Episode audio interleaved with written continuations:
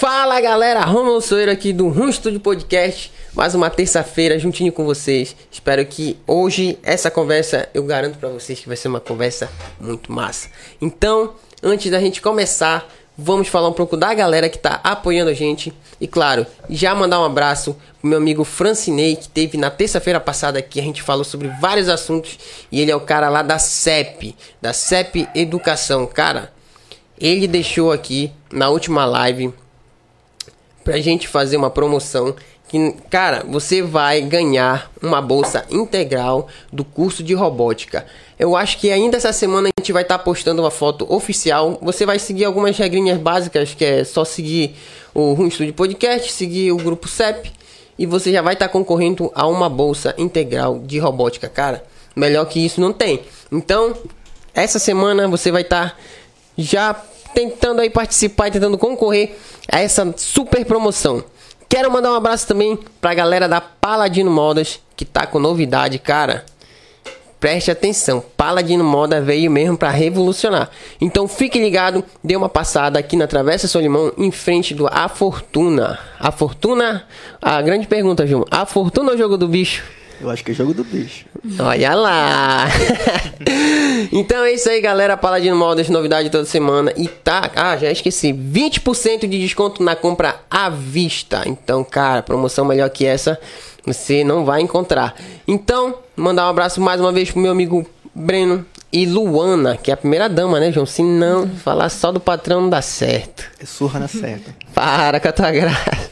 Então é isso aí, galera. Agora mandar um abraço também pro meu amigo Renato, lá do Mestre Calafate. Mano, o café do Mestre Calafate, domingo foi um sucesso. Tava lá, né, Rani? Tava. Tá, acompanhei Muito lá. bom. Angel de Moura Música mandando só as balas. E, cara, foi uma. eu Acho que foi um grande. Uma grande programação pro Dia das Mães. O Renato, cara, quando chega com novidade, o cara sabe que tá fazendo. Mestre Calafate, mas ele não tem só o café. Se você que tá afim de dar uma lanchada, aquele burger artesanal, se você quiser um sorvete, até um drink, até um jantar, se você quiser, um jantar de qualidade, Mestre Calafate, atende no delivery. Cara, basta ligar Mestre Calafate que é sucesso. Então é isso aí, Renato. Um grande abraço. Já vamos organizar pra você vir aqui bater um papo com a gente. Você não vai fugir dessa, né, João? Que o cara tem história. Isso aí. Esse gosta de uma conversa. Esse gosta. Então é isso aí, Renato. Grande abraço. Mandar um abraço também lá pro meu amigo Thales, da Confraria do Pastel, que já voltou. Amanhã, na quarta-feira, vai ter o karaokê. Então, mano, fique ligado que Confraria do Pastel tá aí, mano, com os melhores recheios, né, João? Qual o melhor que tu gosta lá, João? Rapaz, qualquer um. Qualquer um, né? Não tem muita opção de escolha. Mas lá você tem opção de escolha. Você não precisa nem perguntar o que tem. Basta pedir qualquer recheio que lá tem, meu filho. Trabalha no delivery rápido, rapidinho. Você pediu. Um minuto não, né, João? Muito rápido, né? Mas. Mas ele chega, mano. Pode pedir que você não vai se arrepender. Então é isso. Já foram todos? É, João, hoje tu tá com fome, né, mano? Pelo amor de Deus. Não, eu tô com sede. Sempre.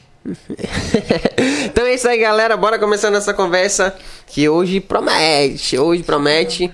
Hoje estou aqui com Lilia Nascimento. É isso? É, né? Isso mesmo. E aí, como é que tá? Bem, graças a Deus, tá tudo bem. Tudo bem. E o de Nelson? Só na manhã hoje nos bastidores? Só nos bastidores. Hoje é é a minha vez hoje, viu, Romulo? Lilian, é, eu sempre faço uma brincadeira aqui com, com os convidados que é. Não tá conseguindo abrir? Acho que engatou. Calma aí, ao vivo. Eu sempre faço uma brincadeira com a galera que é tentar lembrar como a gente se conheceu, né? Mas como a gente creio que tá se conhecendo mesmo agora, eu vou falar de quando eu te vi, né? Primeira vez que eu creio que foi na live. Na gravação da peça lá do. É Missões Urbanas, né? Isso, Missões Urbanas. Que eu fiz o áudio e o Vitor fez o vídeo. Que eu acho que foi lá que eu te vi a primeira vez. Certo. Tava a galera toda, de Nelson no teclado. Só arranhando no teclado. Para. Inventando. Não, sabe o que faz. então é isso.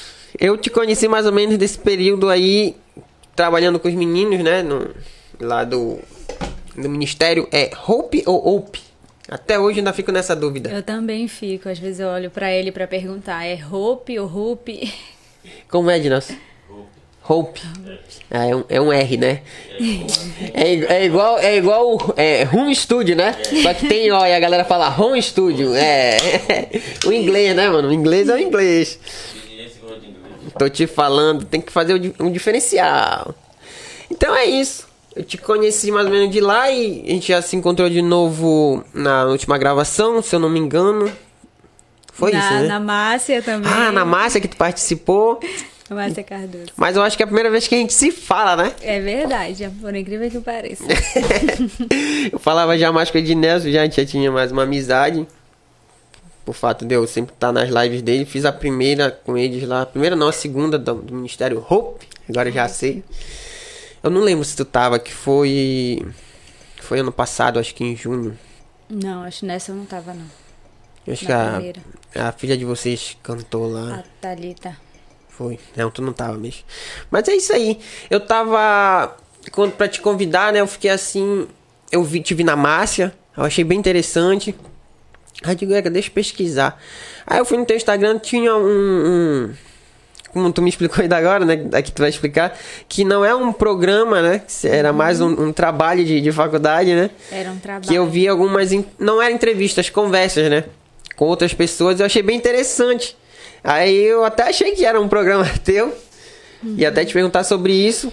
Mas da- como tu me explicou ainda agora, queria que eu acho que seria interessante a galera que acompanha, né? Também saber um pouco o motivo dessa, dessas conversas que eu achei bem legal, bem diferente mesmo. É, é verdade. Eu, quando eu comecei no Instagram, eu, eu tinha 200 seguidores, né? E aí foi uma exigência de marketing da minha, de um curso que eu estava fazendo, na verdade que eu tô, tô fazendo ainda. E aí a minha professora foi lá e disse, Lilia, só isso. É, então, assim, é, a gente, é, eu particularmente tenho uma dificuldade muito grande com a rede social. Eu tento equilibrar ao máximo, assim, porque, querendo ou não, Rômulo, às vezes, se a gente não tiver um equilíbrio, isso vai tirando o nosso tempo. A gente acha que tá produzindo mais, Sim, não. sim, sim. A gente tá só curtindo o outro, Exato, compartilhando o outro, né? E a gente, É né? isso, isso. Aí a gente tem que tomar, né? Peraí, eu tô ficando muito pra trás, eu tô muito promovendo alguém, mas eu não tô me promovendo. Isso. Né? Então, é, quando a gente se olha, a gente também tem conteúdo, a gente também tem muita coisa boa para compartilhar com o outro. E aí a minha professora fez esse desafio, olha, você tem conteúdo, você tem que compartilhar. Aí o primeiro, o primeiro desafio foi, você vai pegar um dia da semana e você vai compartilhar um vídeo de motivação. E eu fui lá e toda sexta-feira fazia um vídeo de no máximo cinco minutos e deixava lá. Aí tá bom. Aumentou os seguidores, ela disse, eu quero mais, eu vou fazer um desafio. Eu vou eu quero uma uma sequência de lives. Você vai fazer live, nem que seja com teu pai, com a tua mãe, com o vizinho. Só você tu. vai, é, só tu, nem que esteja uma pessoa só assistindo lá, você vai fazer live. Procure pessoas. Ela não estipulou quem seria. Ela qualquer pessoa vai lá e faz. Eu quero uma sequência de live. Você vai fazer todo dia, uma- um mês, 30 lives. É todo dia. Todo dia. Foi um desafio muito Ah, grande tá, pra que tu mim. falou 30, né? Que certinho 30, mesmo. porque foi uma sequência. Segunda, nem domingo parava, foi uma sequência. Aí eu disse assim, bom, como eu também não, eu sou, eu sou muito assim competitiva. Eu sou muito, eu não gosto de dar nada pouco pra ninguém, assim, eu quero fazer o meu melhor. Então aí eu fui disse assim, eu não vou, eu tenho amigos, tenho contatos, então eu vou desafiar essas pessoas para fazerem comigo. E de fato não eram qualquer pessoas. Cada um deles tinha uma história diferente, cada um deles tinha alguma coisa para compartilhar com alguém. Eu fui lá, conversei e assim na boa. E aí quando terminou os 30 dias, aí começou a procura de novo. E aí, quando é que vai ter? Por que parou? Porque parou, quero mais e tal. E, eu, gente, era uma meta pra eu bater. Não era um programa. Não era uma coisa assim padrão que vai ficar permanente. Né? Mas assim, foi muito legal. Quem assistiu e eu também adquiri muito conhecimento. E tirei um aprendizado disso. Que a gente precisa do outro. A gente sempre precisa do outro, sempre. E não é. A gente tem que ser assim estratégico porque a vida ela coloca as pessoas ao nosso caminho e coloca a gente no caminho de outras pessoas. Só que a gente tá com tanta pressa às vezes que a gente passa rápido demais. Não percebe. a gente não dá um oi, a gente não conversa, a gente não sorri. E como o mundo tá muito acelerado, a gente tende a isso. A, a querer falar com o outro pela rede social. A, a gente vê a- até na nossa mesa, né? Quando a gente está conversando, quando a gente sai com o familiar, né? A gente está mais no celular com- conversando com quem está longe do que com quem está perto. E aí pessoas incríveis passam do nosso lado. E foi isso que eu percebi. Só que eu sempre fui de olhar para o outro. Eu sempre quis aproveitar e deixar o celular do lado e dar atenção a quem está perto. E eu dei muito isso ao decorrer da minha vida, da minha história. Eu dei muito isso para as pessoas. E assim, ficou registrado. Então, quando eu precisei dessa contrapartida, eu dizia: Olha, eu tô precisando de uma live. Aí, pessoas que nunca fizeram disseram assim pra mim: Olha, eu tenho vergonha, eu não quero fazer, mas assim, por você eu vou fazer. E foram comigo. E no outro dia, essas pessoas me procuraram, olha, me agradeceram.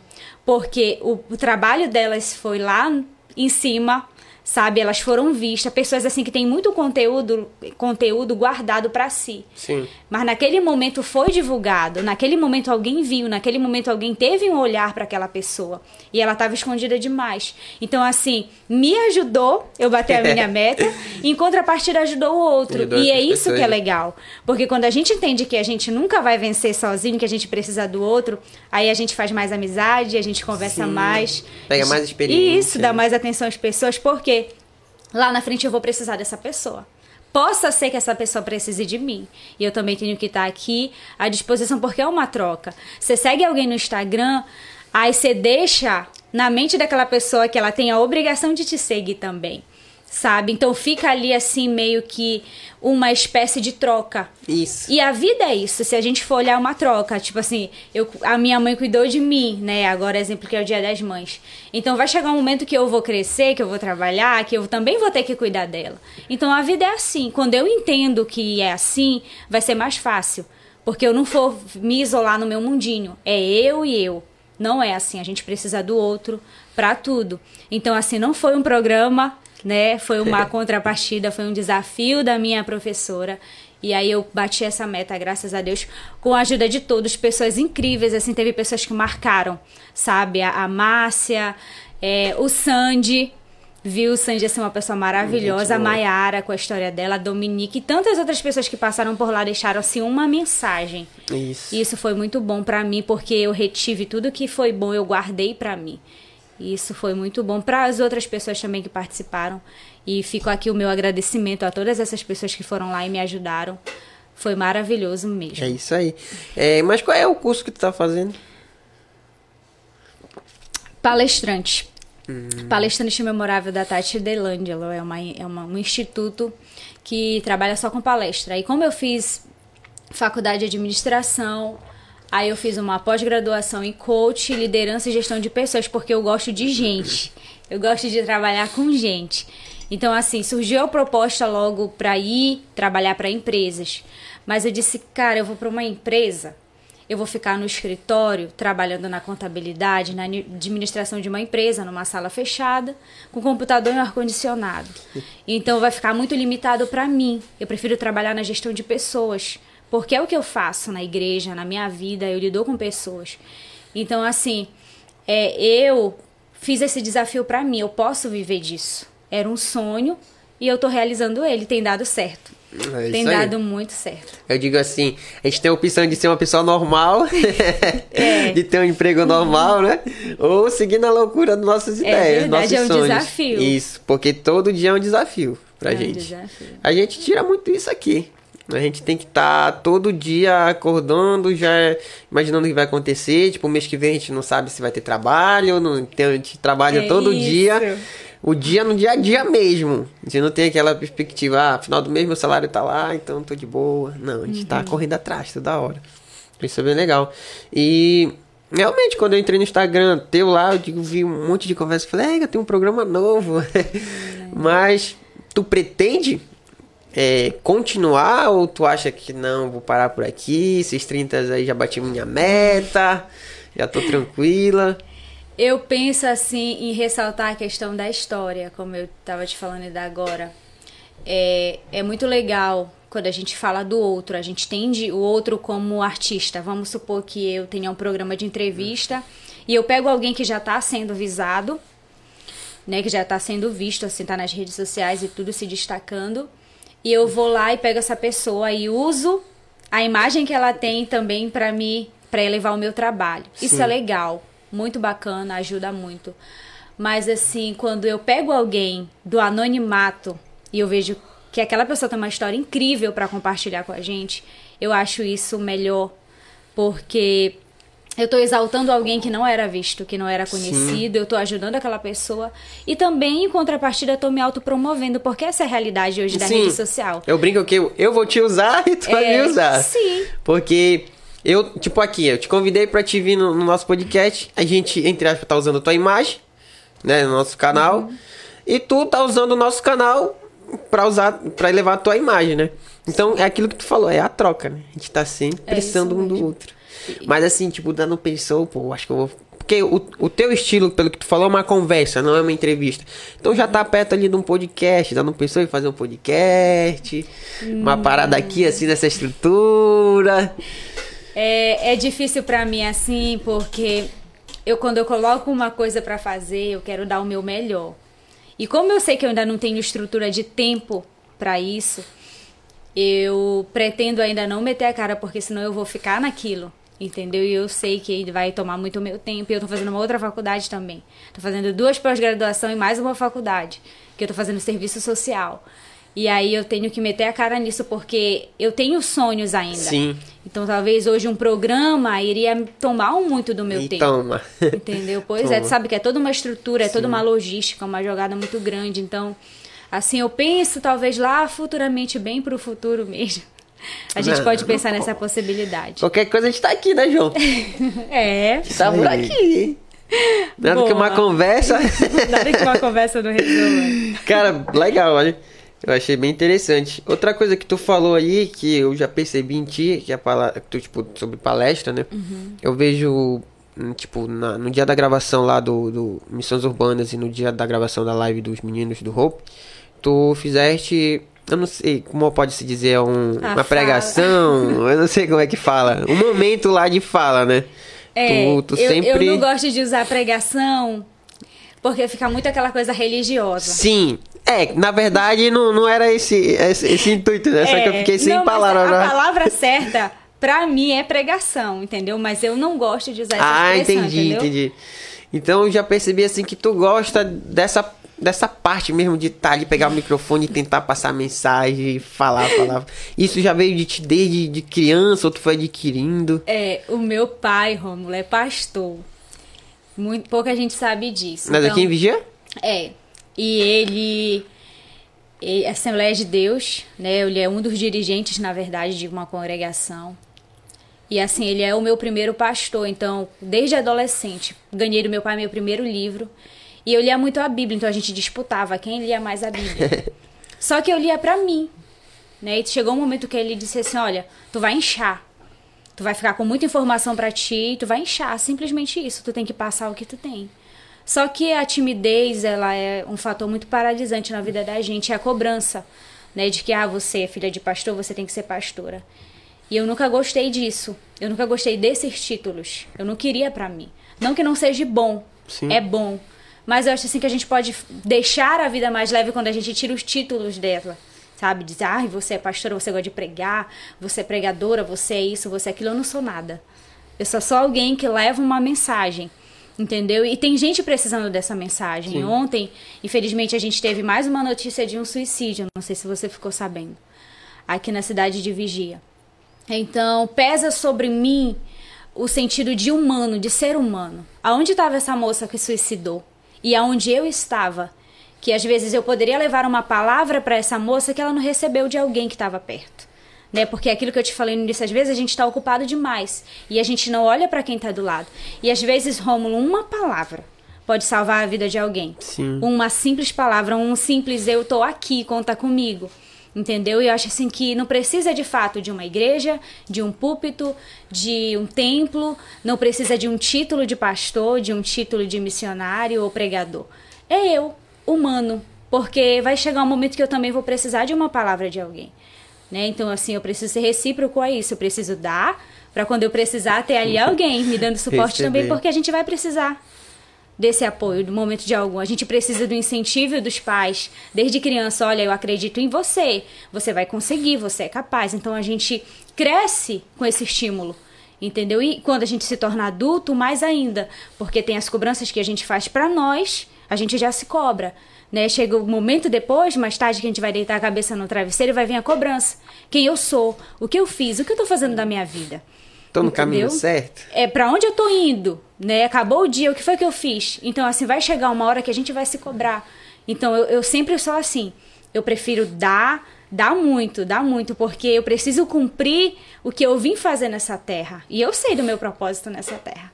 Eu sei muito bem, eu sou assim, ciente do que eu estou fazendo nessa terra e eu quero fazer isso valer a pena para poder ter sentido para mim, para que acabar o meu dia ou a minha vida depois do amanhã eu diga, cara, eu cumpri o que eu vim fazer, entendeu? Então eu não quero ter essa cobrança carregar comigo. Então eu tenho sempre que ter uma palavra para dar para alguém, sempre. Eu me cobro isso sempre, entendeu? Sim. Até o, o projeto do Missões Urbanas é, é teu ou foi um conjunto da galera da igreja? Veio a ideia?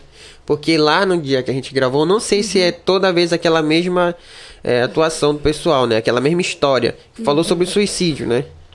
Sim. Eu não sei se é só esse tema ou vocês falam sobre outras coisas. Não, a gente fala de tudo. De tudo, praticamente. Não tem um tema tudo. específico, né? Mas como tu falou sobre suicídio, eu me lembrei logo. Falei, é, É, é porque, assim, tem crescido muito a questão do suicídio. Sim, A sim. nossa geração é a geração da ansiedade, né? E, e o suicídio, ele tá muito, querendo ou não, ligado a isso, porque a gente vai viver, né? O peso dessa cobrança do que a gente vai ser, isso vai gerar em nós um peso de medo do que vai ser do amanhã, né? Vamos supor, o que, é que a gente tá... Se a gente for hoje viver baseado naquilo que a gente ouve na televisão, nas notícias. É doença, é luto, É, né? só morte, é só crise de morte. econômica, é isso. Então eu vou deitar sem expectativa do amanhã. Não vai ter nada no amanhã, amanhã é morte. Então assim, em relação a isso, o suicídio, a gente tem falado muito e a gente sempre fala porque a gente tem vivido isso. A gente, como a gente faz parte de uma igreja, a gente acolhe pessoas assim. As pessoas chegam já na igreja sem, sabe, sem uma saída. Elas querem uma palavra, elas querem um conselho, que às vezes o profissional na área da psicologia ele não consegue dar. Né? Às vezes ele é limitado porque ele também precisa. Chega uma hora que até ele precisa de ajuda. Então as pessoas chegam na igreja desesperadas com isso. Então a gente pega aquela necessidade e cria uma solução em cima dela para trabalhar em cima dela. Entendeu? Então, bora ver qual é a necessidade de hoje. É ansiedade, então bora trabalhar em cima disso. Né? A gente está trabalhando aí. A, dar um abraço para minha amiga Geisa. A gente está trabalhando em cima de um outro teatro. Inclusive, você já está até incluído. Não Eu? sabe, mas está incluído. Que a gente pretende gravar ele. A gente vai fazer na igreja. Falando sobre o arrebatamento da igreja, né? Quando Jesus vai voltar, que é uma coisa que a gente acredita muito nisso. Então a gente está trabalhando em cima disso porque é uma coisa que tem sido relevante nesse tempo pra gente. Né? Será que o mundo vai acabar? Tem surgido gente dizendo aí que o mundo vai acabar tal dia, tal hora, tal data. todo né? ano surge alguém falando, né? falando sobre isso. Então, o que, que a Bíblia, realmente, na real, o que, que a Bíblia fala sobre isso? Será que isso vai acontecer? Porque sempre tem alguém, né, com uma informação. Então, assim, a igreja espera uma pa- palavra, as pessoas da igreja, elas esperam uma palavra em cima disso. E a gente já vem trabalhar em cima dessa necessidade. Agora, a gente tem um trabalho, Rômulo, no escondido, que é a ação social que é o levar a cesta básica, que é o levar material escolar, né? Trabalhar, a gente pega, por exemplo, a necessidade de fato. É o dia das mães, então bora fazer um trabalho para as mães. É o dia da mulher, vamos fazer um trabalho para a mulher. A gente trabalha muito no escondido, a gente não gosta de expor esse Sim, trabalho. sim. A gente gosta, sa- sabe, assim, deixar o mais discreto possível. Porque não é a nossa intenção aparecer fazendo. Isso, sim, entendi. Mas isso é a igreja toda que se une pra fazer, né? Toda a nossa igreja, ela apoia muito o nosso trabalho de missão. E a igreja é para isso. Sim, sim. Igreja não é, Rômulo, ficar em quatro paredes. Igreja, ela precisa sair para fora das quatro paredes e levar o amor que ela prega. É muito fácil pregar o amor quando você tá no púlpito e eu tô aqui sentada. É muito fácil. Mas é demonstrar o amor. O que, que essa pessoa vai comer hoje? Né? Ela tem o que vestir? Ela tem dinheiro para pagar a luz dela amanhã? É isso que é amor. Eu tenho que ir lá ver a necessidade dessa pessoa, me unir com outro que tem mais condições do que essa pessoa e tentar ajudar o outro. É isso que a gente faz. Entendeu? E às vezes a necessidade, o Romulo, ela nem é financeira. Sim. Ela é emocional. A gente lidar com jovem adolescente que tem pai e mãe presente, mas são órfãos.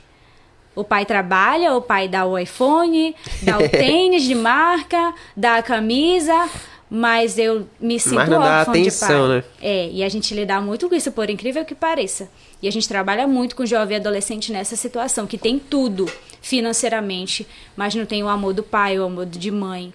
Então, assim, é muito difícil, por exemplo, você, vamos supor, que você nunca teve um pai, teu pai te abandonou. Teu pai sempre foi muito ausente, assim, quando você precisou dele, ele não estava perto. Então, como é que eu vou falar para vocês de Deus, que Deus é teu pai, se você não tem uma expressão de quem é pai? A única lembrança que você tem de pai é que um pai te abandonou.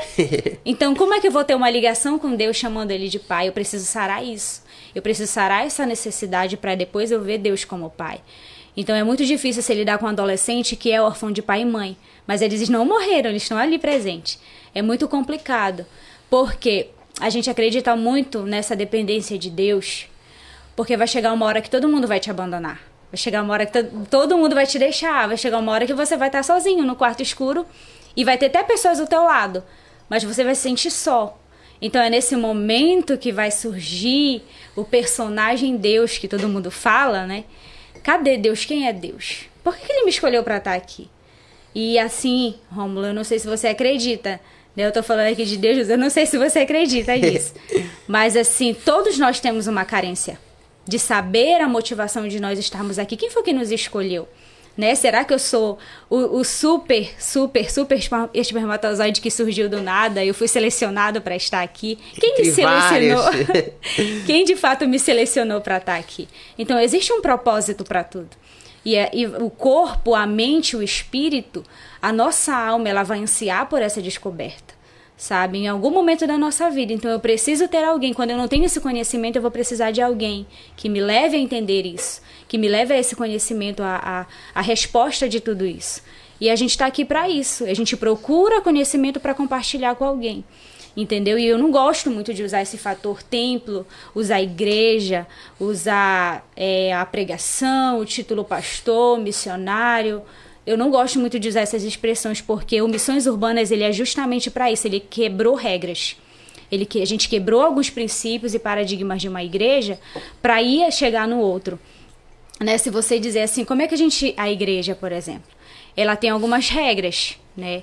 Então assim, tem uma frase de um livro, A Arte da Guerra, que ele diz assim: para você vencer um inimigo, você precisa conhecer ele.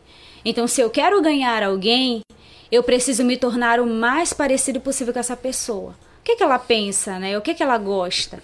Eu vou me tornar o mais parecido, entendeu? Então, assim, eu, por exemplo, vim de uma igreja, Rômulo, que ela era muito fechada, né? Uma igreja, você já, já conhece alguma igreja por aí assim que era saia lá no pé, né? Não pode eh, cortar o cabelo, não pode isso, cheio de regras.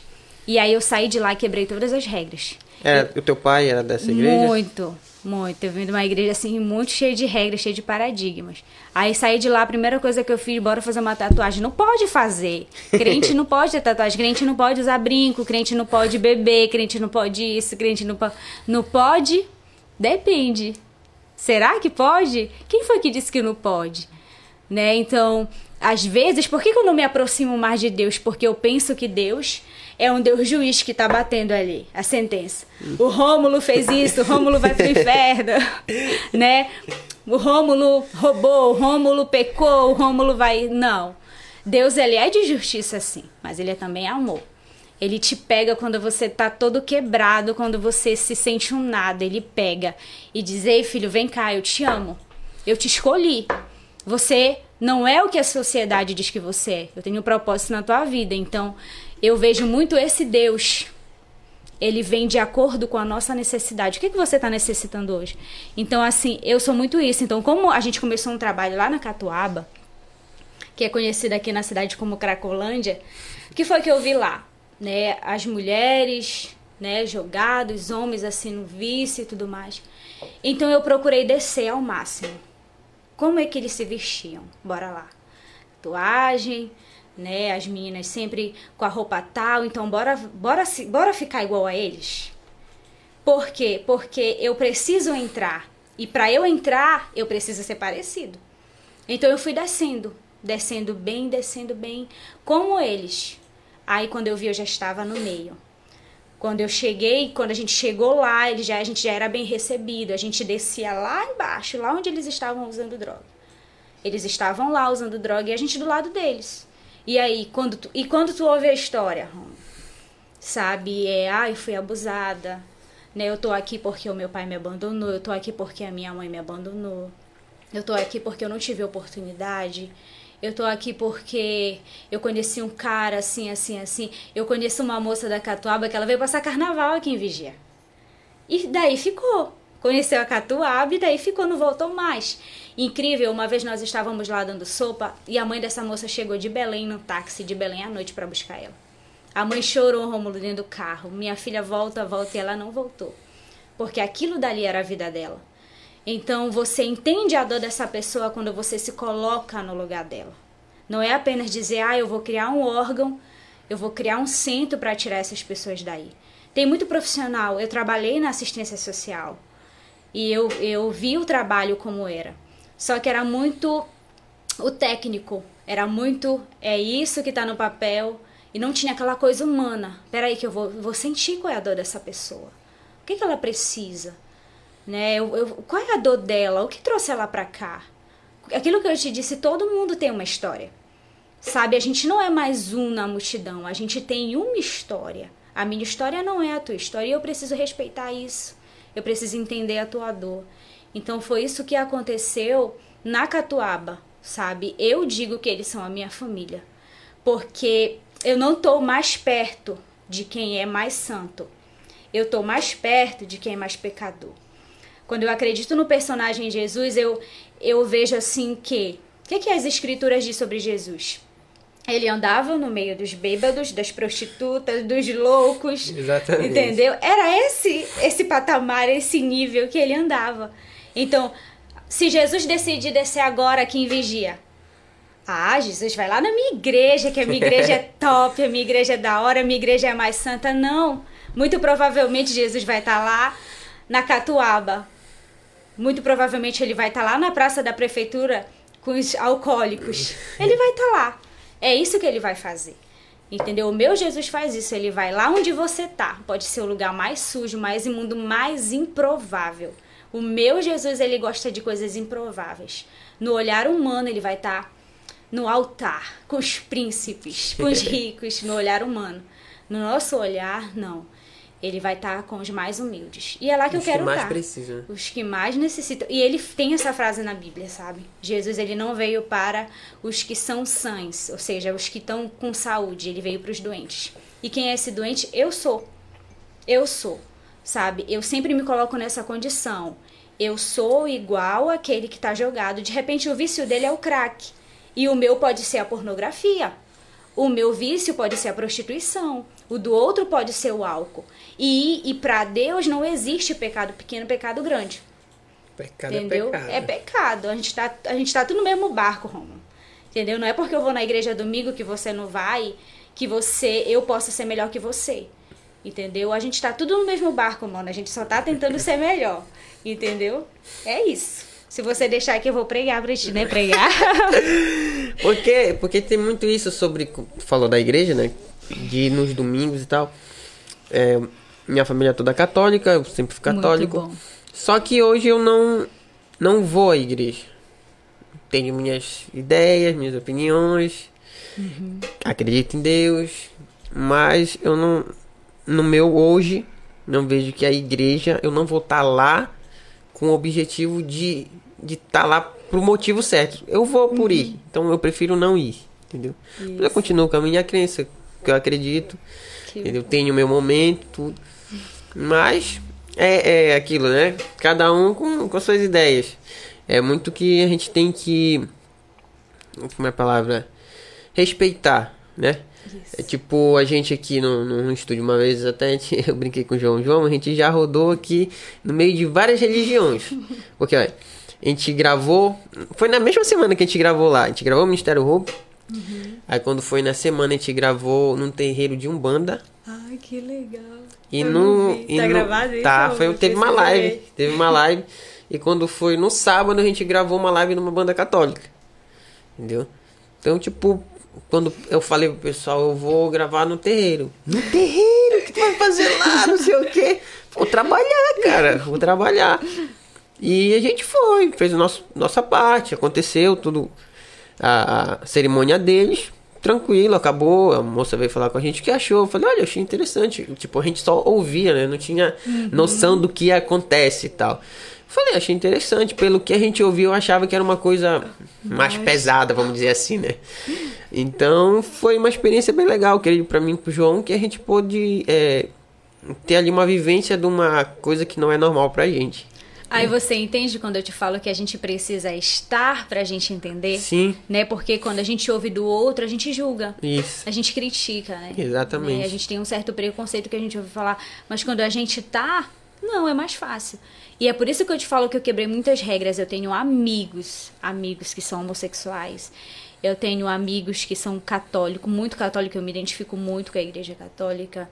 Eu tenho vários amigos, assim, de toda a classe social, religiosidade, sabe? Mas o que? Eu entendo a visão do outro, eu sinto, não. Bora ver aqui. Tem um e a respeito, gente, né? Isso, e a gente nunca briga. E a gente Exatamente. nunca briga. entendeu? Até porque eu vejo assim que às vezes as pessoas se afastam é, de Deus, vamos dizer assim, não por ele, mas por quem é, tá à frente da igreja.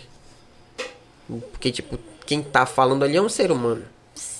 Existe em qualquer religião, existe aquele que tá pra missão, mas existe aquele que tá pro- pra ele próprio, né? Fazer o dele. Tanto na católica como na evangélica, como na humana, todas têm.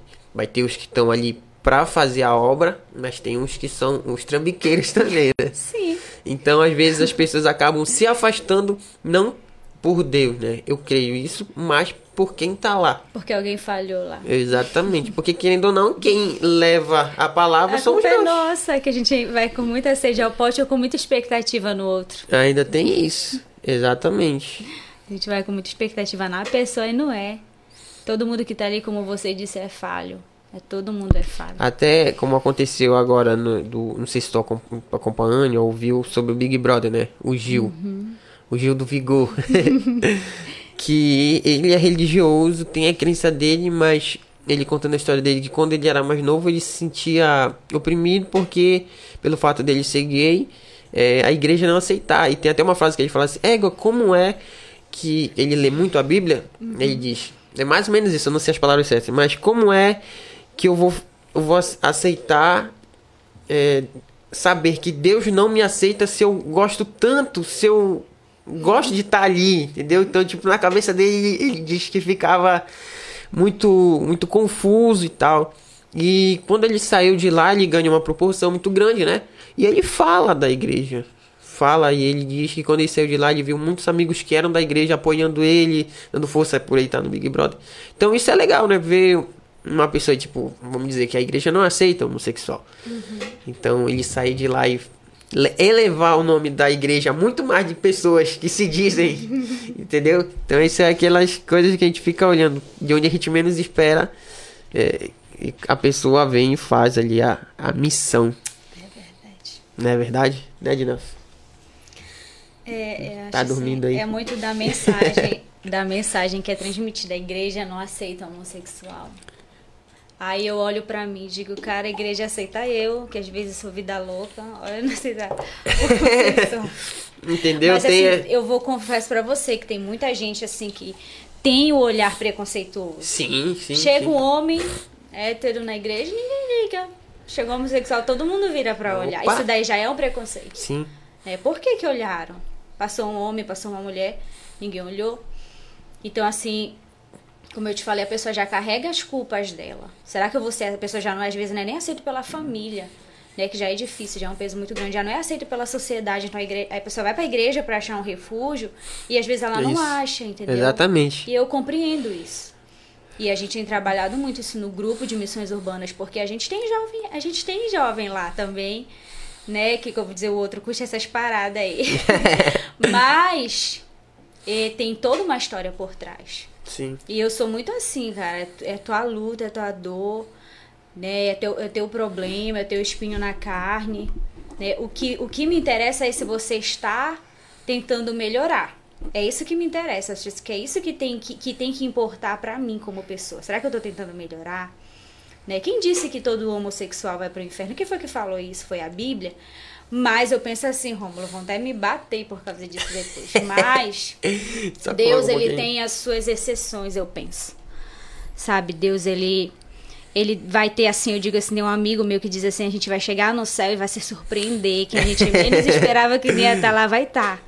Entendeu? Então eu não, eu não ouso dizer que, ah, como a maioria, né, que o, o gay vai para o inferno, que o crente vai para o céu, eu não ouso dizer isso.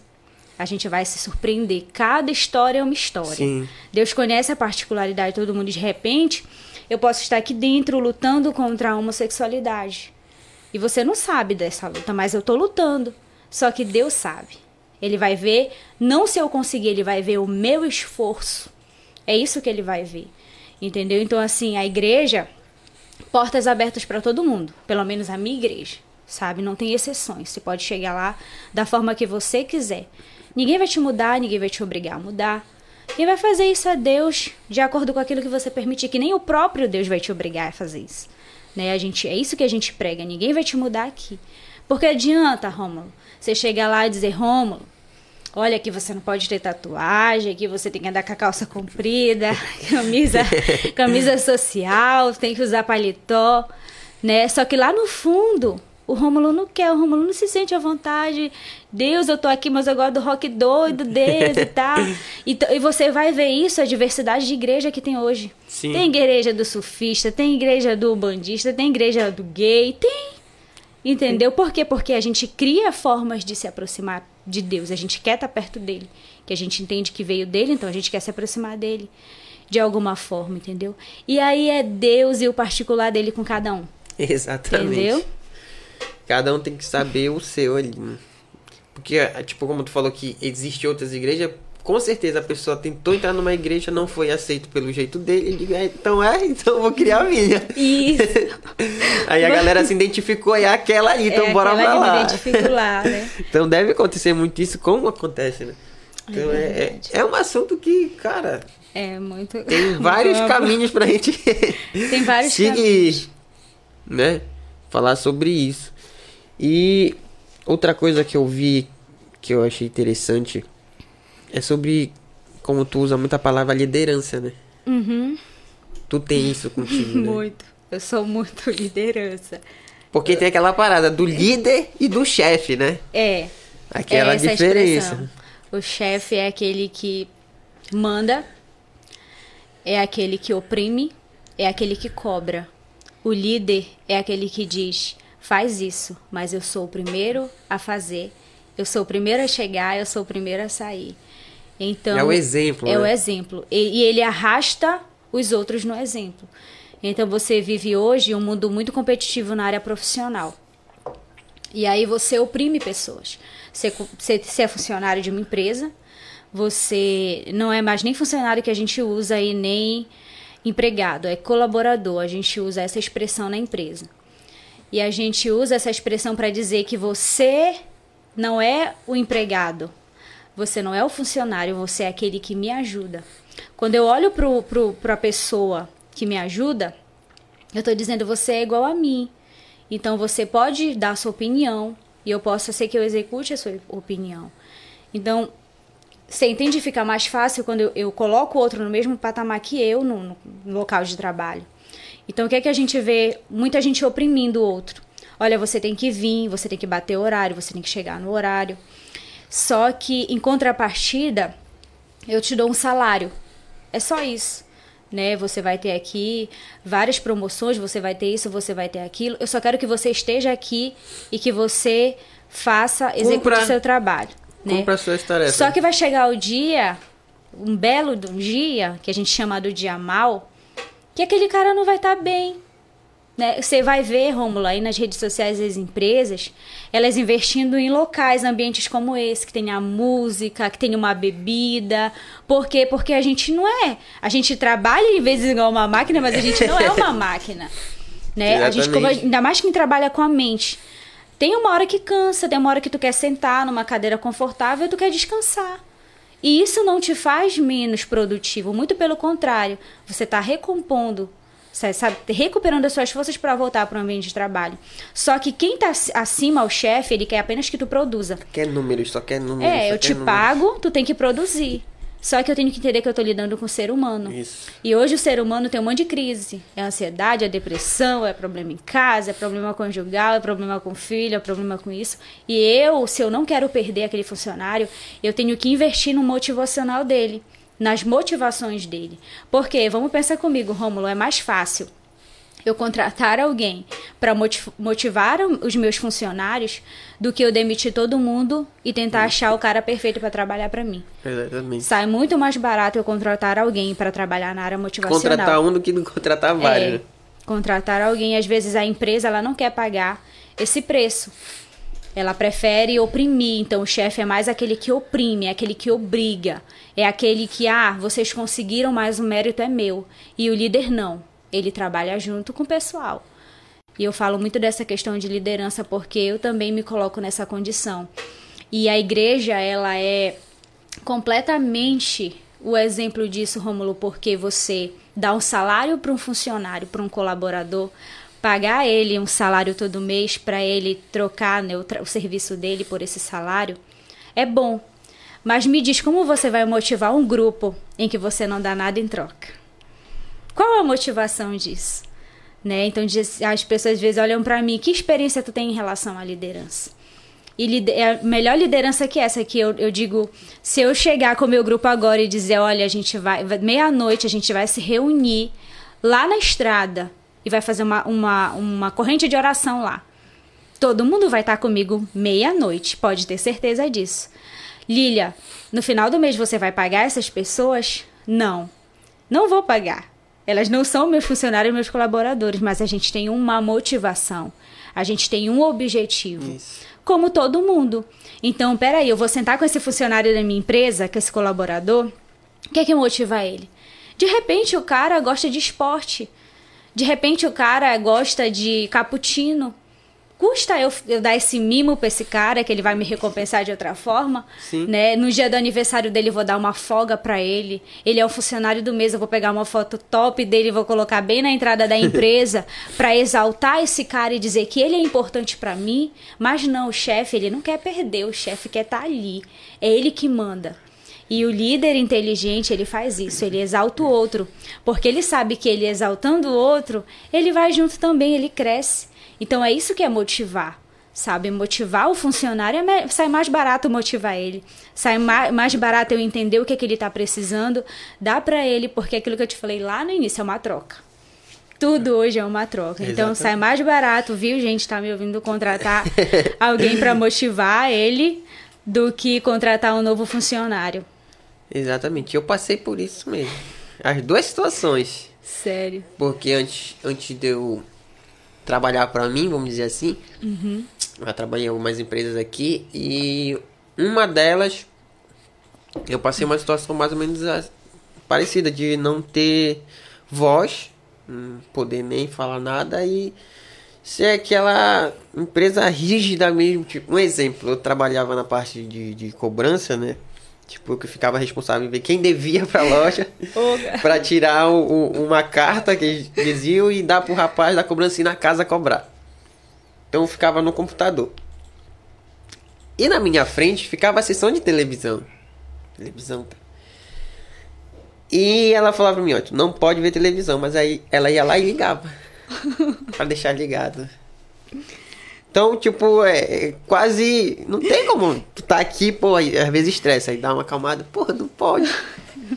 E ela lá, aqui, ó, só. Então, tipo. Aconteceu até uma vez que eu precisei, tipo, sair um pouco mais cedo, era num sábado. Eu acho que eu já contei essa história. Porque eu já trabalhava com música, eu já tocava. Então a gente tinha uma viagem no sábado pra tocar no interior, até com a banda Belém daqui. E a viagem era 5 horas e eu saí às 6. Aí eu tentei conversar com ela, é, de falar assim, ó, tem como tu me liberar 5 horas semana que vem? Eu cumpro esse horário, posso fazer outras coisas e tal. E ela falou que não, que era pra mim não misturar o profissional com o pessoal.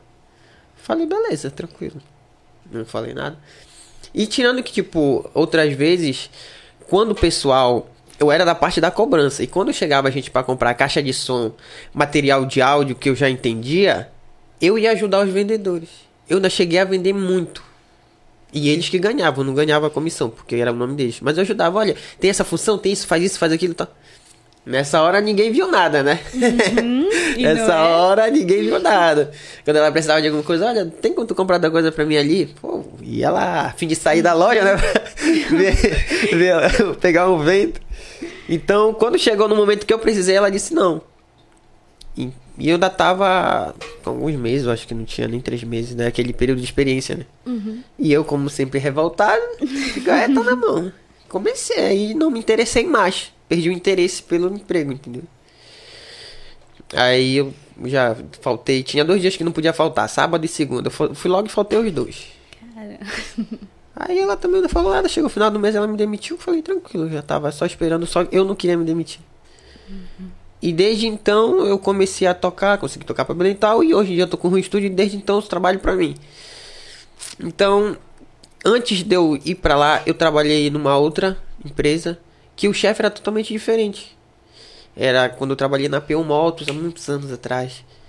O chefe, pô, era parceiro nosso. A linguagem com a gente era bem direta. Tá precisando de tal coisa, é isso, é aquilo, vai lá, faz isso. Tu tem teus compromissos, tem que honrar teu horário, tem os teus dias, mas fica livre pra te trabalhar. A gente trabalhava na externa, né? Tinha que sair vendendo moto pros outros aí. A galera às vezes nem queria falar com a gente, mas a gente tinha que estar.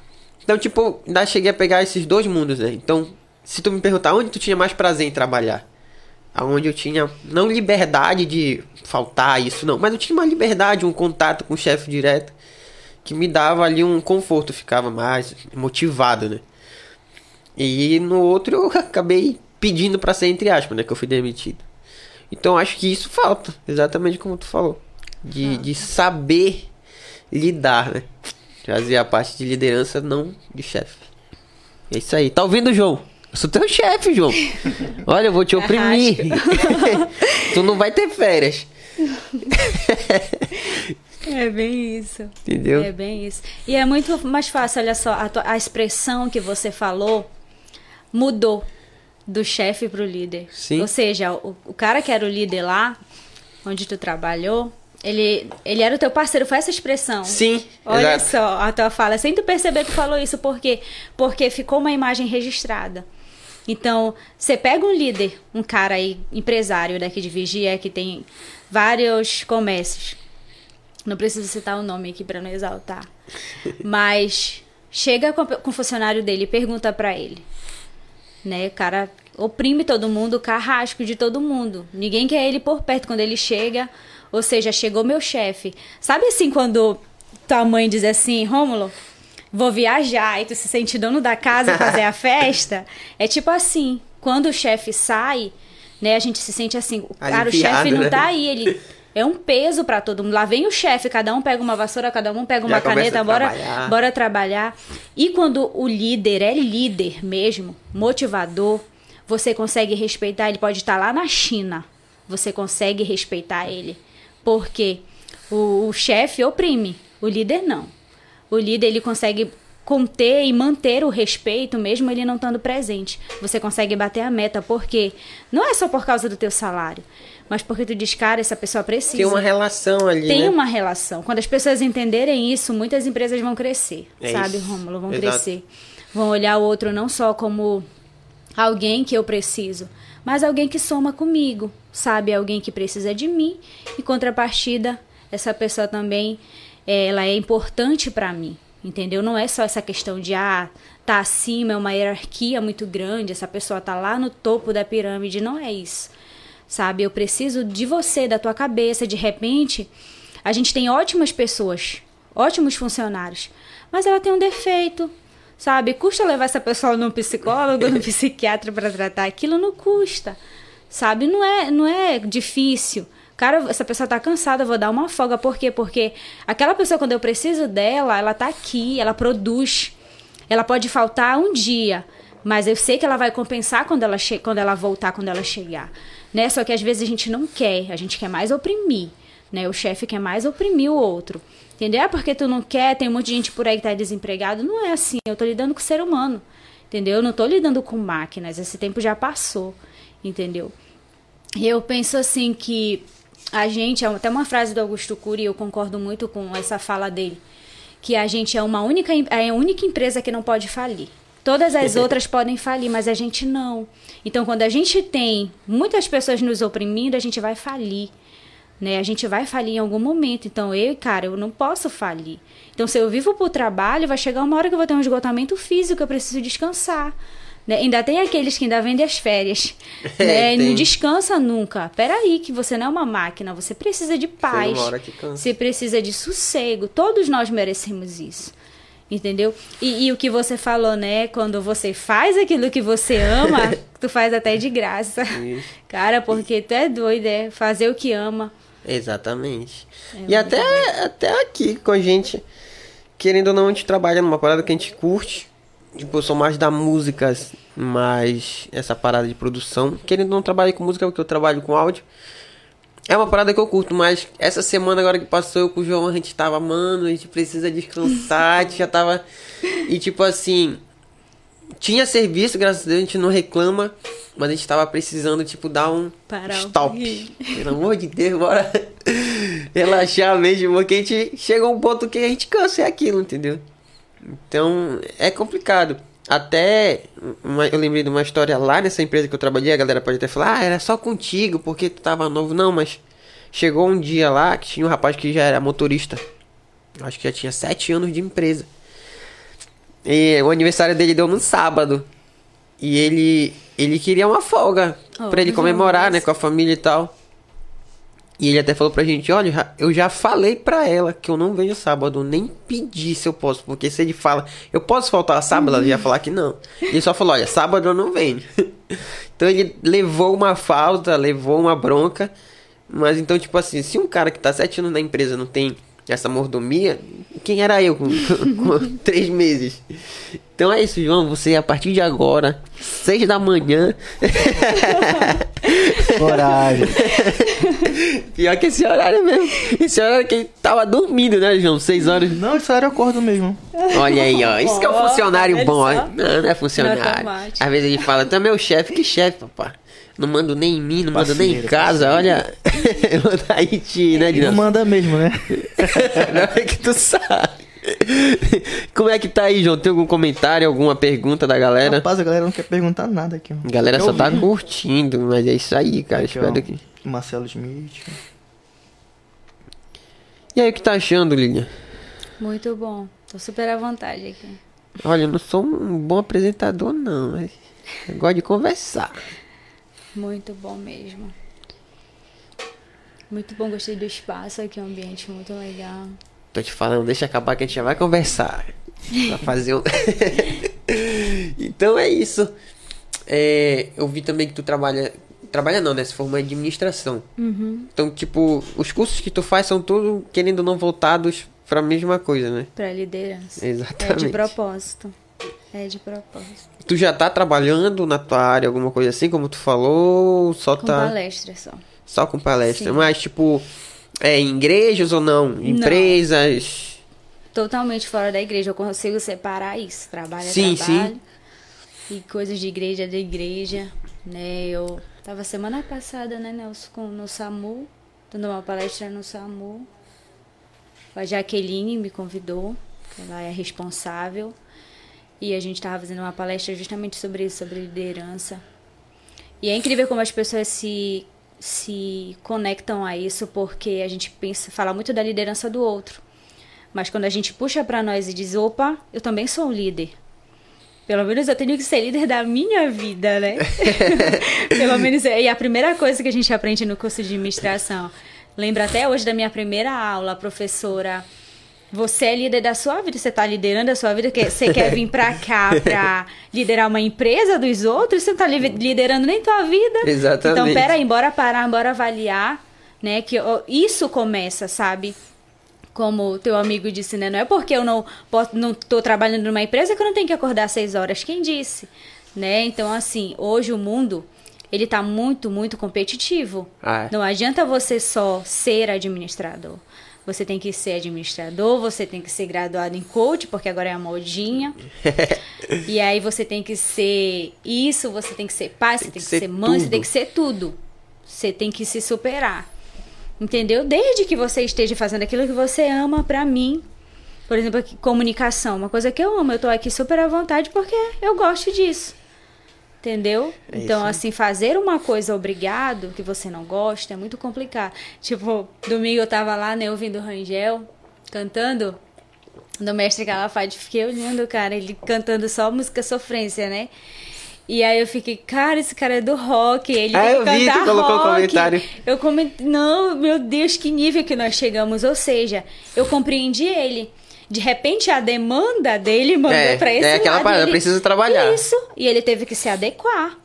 Ele Mas é, teve foi- que é se isso adequar. mesmo. Mas É quando eu mesmo. pedi, mano, Beatles, tá, mano? E aí ele foi lá e cantou. Ah, ele cantou entendeu? com uma Com muita vontade. vontade, entendeu? Se identificou porque ele ama.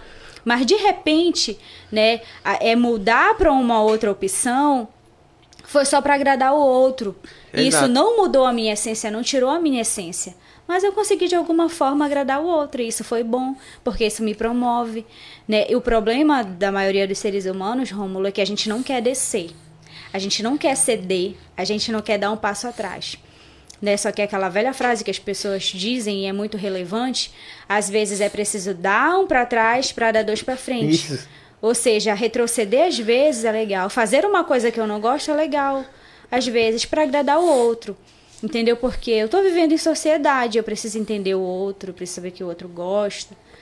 Entendeu? Para ter essa aceitação do outro em favor a mim, aquilo que eu quero.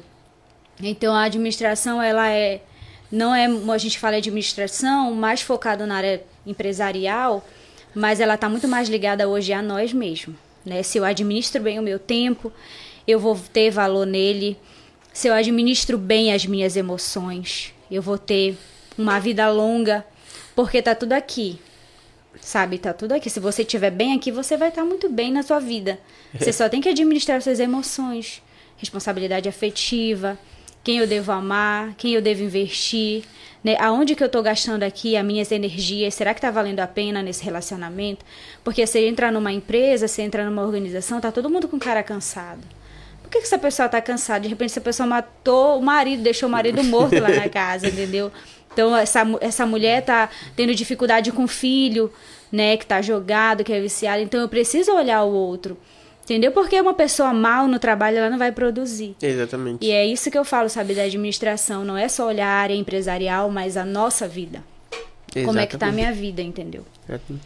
Eu, eu acho até engraçado que às vezes. Foi uma vez, eu acho que foi umas duas vezes que aconteceu isso comigo. Eu me inscrevi no curso no IFPA. Aí quando eu fui fazer tipo uma entrevista antes, aí tinha umas perguntas lá. Você se considera líder? Você se considera tal coisa? Aí "Vega, mas o que é líder? O que é que ser líder? Tipo, aí eu fui pensar, né? O que é que eu faria em grupo? Você é uma pessoa. Num grupo, no caso, né? O que você seria?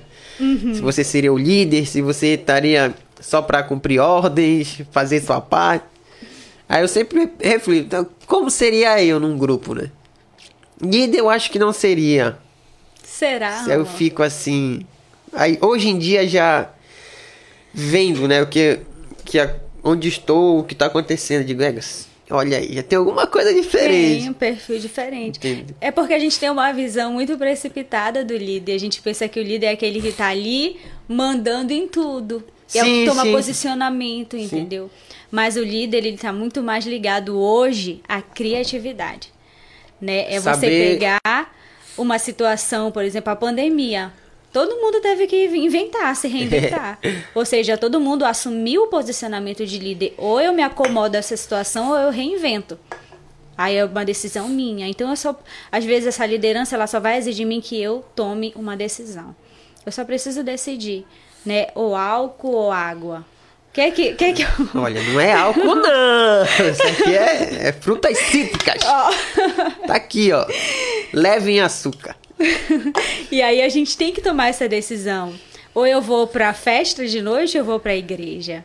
Onde eu quero ir? É uma decisão. A vida ela é rodeada de decisões, ou seja, todos nós somos líderes.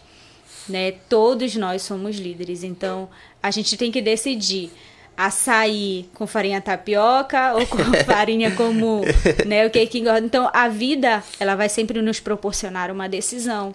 Então, eu sou líder. Eu sou líder. Eu só tenho que entender onde é que eu tô. Eu tô embaixo da pirâmide carregando tudo eu tô lá no topo decidindo tudo? Né? As pessoas pensam assim, não, tem que estar tá embaixo, porque embaixo é a base de tudo. E não é, não. A gente tem que estar tá lá em cima, não que eu seja egocêntrico ou que eu seja melhor, que eu seja autoritária, porque quando eu estou lá em cima, eu tenho uma visão mais ampla do processo. Eu, eu tô vendo tudo, né? Sabe aquela frase que todo mundo fala? Para eu ver a ilha, eu preciso sair da ilha? Ou seja, quando eu tô aqui, eu olho ao redor, eu vejo que tem uma arma bem aqui no canto. Olha, de eu brinquedo. Vejo... eu vejo que tem um violão bacana ali, tem os microfones, a minha visão. Mas se eu sair daqui, e eu vou ter uma visão mais ampla das coisas. Ou seja, às vezes eu preciso parar e analisar minha vida, né? Olhar para ela. Será que eu eu tô dando a minha vida para os outros mandarem ou eu tô mandando nela? Alguém tem que tomar Tem gente que faz isso lá no Instagram. O que é que vocês querem que eu faça? É. Que é que você É uma troca, né? É, Me é... segue aí. É uma troca. Exato. Me segue que eu vou fazer tal coisa. É verdade. Então, assim, sempre tem alguém assumindo o posicionamento da nossa vida e às vezes a gente deixa isso no automático. Deixa a vida me levar. E, é, Exatamente. Deixa a vida me levar, né? Então, peraí. A vida é minha poder dela está nas minhas mãos. Tem uma frase que eu uso muito, Rômulo, que é: Quem é a primeira pessoa do plural? Quem é? É eu? Quem é essa primeira pessoa? É eu.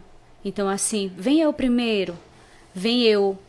Né? Quem é a primeira pessoa? É eu. Então, eu tenho que olhar para mim primeiro. O que, que eu estou fazendo de mim? O que, que eu estou fazendo da minha vida? Por que, que todo mundo chega e os meus relacionamentos não dão certo?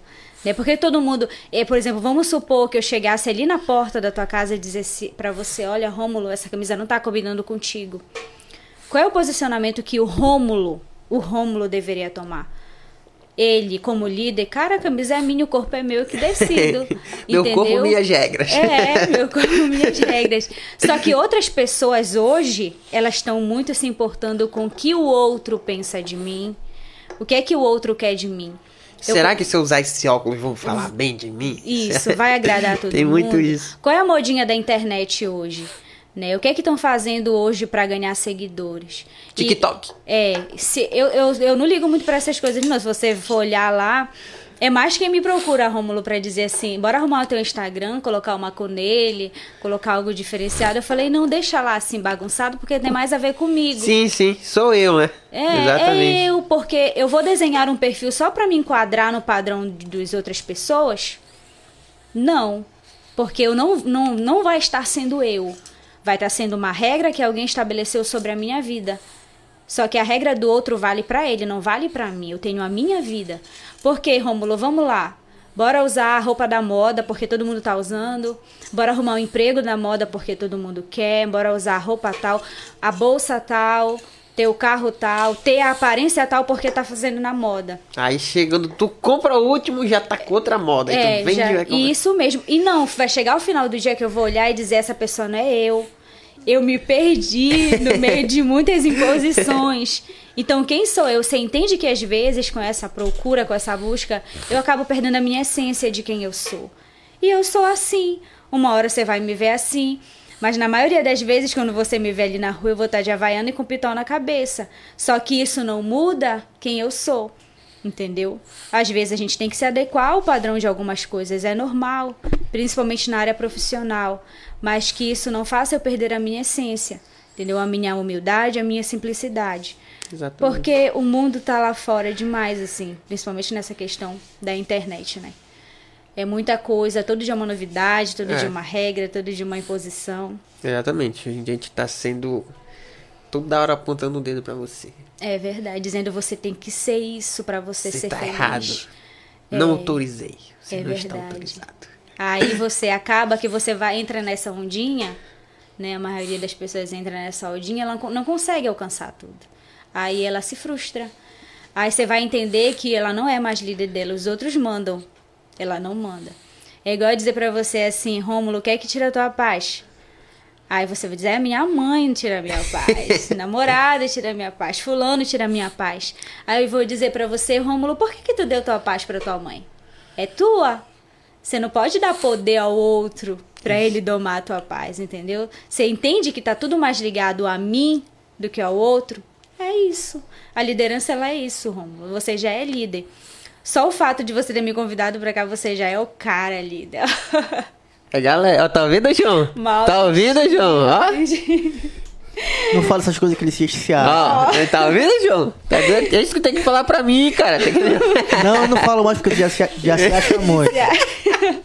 Olha, João. Eu já parei de elogiar, de falar bem agora. Só Olha, tá vendo, tá vendo como é nossa amizade?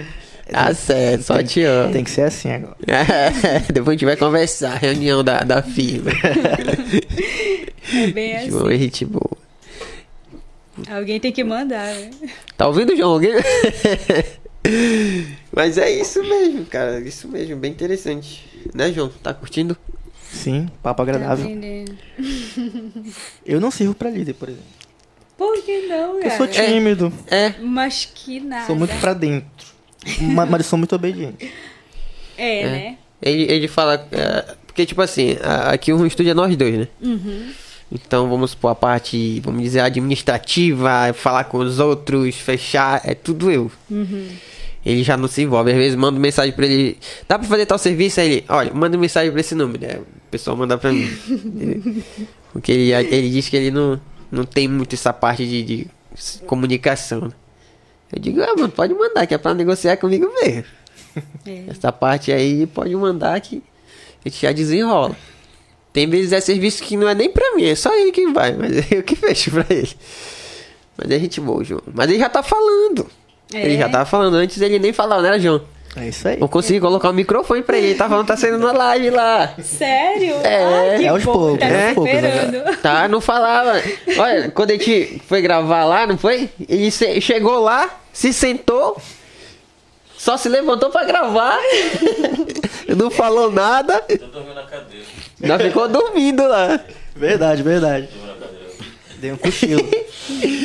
Então é isso, tipo, tem, bem, tem esse ponto, né, da pessoa, vamos supor, eu já sou mais falador, já, já me aproximo mais, já consigo fazer amizade mais rápido. Vamos supor, o João ele já é mais fechado, ele não é tão de chegar assim, oi, tudo bem, tal, tal, tal, tal. Eu digo que eu sou desenrolado, eu chego e já desenrolo e tal, tal, tal. Ele já é mais na dele, então tem essa parada que tu falou de ser o teu líder, mas também tem o jeito da pessoa, né? Sim, e isso não deixa ele nessa função de ser apenas liderado. Ele é líder. Né? O João, o nome dele? Isso aí. João. João. É, vamos supor que Joãozinho. o Rômulo chegue com você e diga assim: Eu vou fazer um ninho na tua cabeça. Ele vai deixar. não, é, é, senão vai, vai ter muita Né? onda. Você vai ter que se impor, porque pô, não é possível, É. né? Não, tipo, é como. Tipo assim, ele. Eu não gosto de. A nossa relação aqui, eu não gosto de tratar, tipo, ah, eu sou o chefe do João. Quando pergunto assim. É, alguma coisa que eu vou fechar algum evento, vai aí fala, olha, dá tal valor, porque vai eu e vai o, o, o rapaz que trabalha comigo. Ele fala, ah, o teu ajudante? Eu falo, não, o rapaz trabalha comigo. Aí É. tem muita gente que associa assim, né? O Romulo é o chefe o João é empregado dele. Eu não gosto de tratar assim. Não. Porque a gente trabalha Junto, de aqui, né? É nós dois. Você, Né, você consegue viver sem ele se ele não estivesse aqui? Eu vivo, né, João? Tá? Aí você diz assim, pô, não tô valendo nada, né? Não, ele sabe. Não, é, Né, é- todo mundo é importante, é isso que Sim, é bom, sim, entendeu? sim. Entender a importância do outro e não dizer assim, de fato, eu sou. Olha, por exemplo, eu deixo é, pro Ednelson pra massagear o ego dele, eu deixo ele. Eu digo que ele manda em casa. Entendeu? eu digo, É, "Ah, em mas casa mas isso que é, é- manda." não é só lá. Mas é só. É, pra- Mano, em qualquer relação a gente não manda em nada. É. Mas A às vezes é, é, é bom deixar isso. Porque, poxa, vamos dizer que isso não mexe um pouquinho com o teu ego? Mexe. Você deixa você mandar. Então, assim, pelo menos acha não deixa na, na tese, uma tese, entendeu? Deixa eu mandar, porque isso é, diz que eu sou submisso ao outro. Isso às vezes é bom, principalmente pro homem, no caso do homem. Ele tem que estar no poder, ainda que de fato ele não esteja, tem uma mulher por trás mandando. Mas ele precisa disso. É muito do homem, ele precisa estar na frente, ele precisa ser o protetor, ele precisa ser isso. Ainda que ele não seja nada disso na realidade. Mas ele precisa desse incentivo. Por isso que a gente, a gente diz que a última palavra é nossa, né? Ela fala, a gente só confirma. Tá bom, é. É bem isso. Mas é isso mesmo, Dias. Mas Quer um a travesseiro, gente mano? precisa. tá aí, ó, só pegar o do João. motivação. Todos nós precisamos desse empurrãozinho. Os nossos filhos, eles pre- precisam disso. Sim, sim. E eu, tipo, ah, um exemplo, tocou em filho, né? É, a criação da mamãe comigo. Foi uma criação muito diferente de como eu passo pra minha filha. Porque ela pegou da mãe dela, que era a mais antiga. Tem tipo aquela parada de faz isso, faz aquilo, sandália voando. eu, cara, é muito. Eu acho que eu não lembro a última vez que eu bati na minha filha.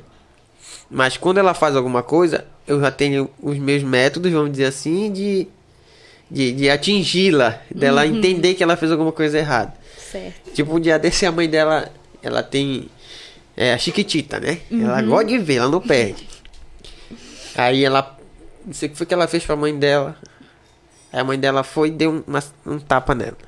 Ela, de boa, ficou plena aqui, tá tranquilo. Depois a mãe dela falou, agora você tá de castigo e não vai ver chiquitita. Pronto. Aí ela começou a chorar. Isso. Então, tipo assim, as crianças hoje em dia estão diferentes do, de antigamente. É tipo, a gente levava um, um- um tapa, vai dormir. A gente Não ia. tinha palavra, não tinha voz, assim. Exatamente. E hoje a informação para criança tá muito diferente. A criança consegue ver muito mais coisas. Tipo, minha filha, na minha época, não tinha celular. Hoje ela já nasceu, já tem o celular. Ela já mexe o celular melhor do que a avó dela. Então, tem tudo isso. Então, tipo, a gente tem que criar da maneira do, do tempo que a gente. Vocês estão com frio? Eu tô um pouco. Eu sou com muito frio, mano? frita. Eu Tá tô, mano. Eu tô aqui de Nelson tremendo aí. de frio. Eu gosto de frio.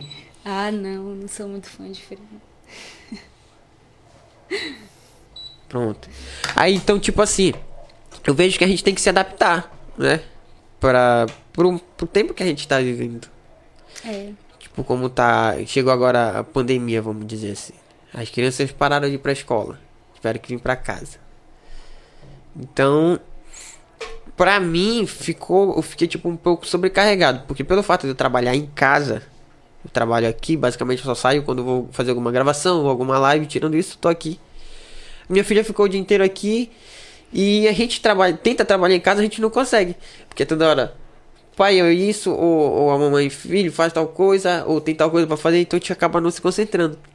Aí, tipo, como a minha esposa já, já tem um trabalho normal, sai de manhã tal. Então, pra ela, eu digo que pra ela, às vezes ela briga comigo, ah, tu vai dormir tarde. Eu falo pra ela, olha, é o único momento que eu tenho um silêncio e eu consigo me concentrar é de noite. Todo mundo vai dormir, eu fico de boa, consigo, a mente funciona e tal. Eu falo, tu tenta o trabalho normal, tu chega às 6 horas, 7 horas, tu não tem mais obrigação nenhuma, tu já cumpriu tua obrigação de trabalho. Eu não consigo trabalhar o dia inteiro. Então... Aí agora minha filha voltou pra escola.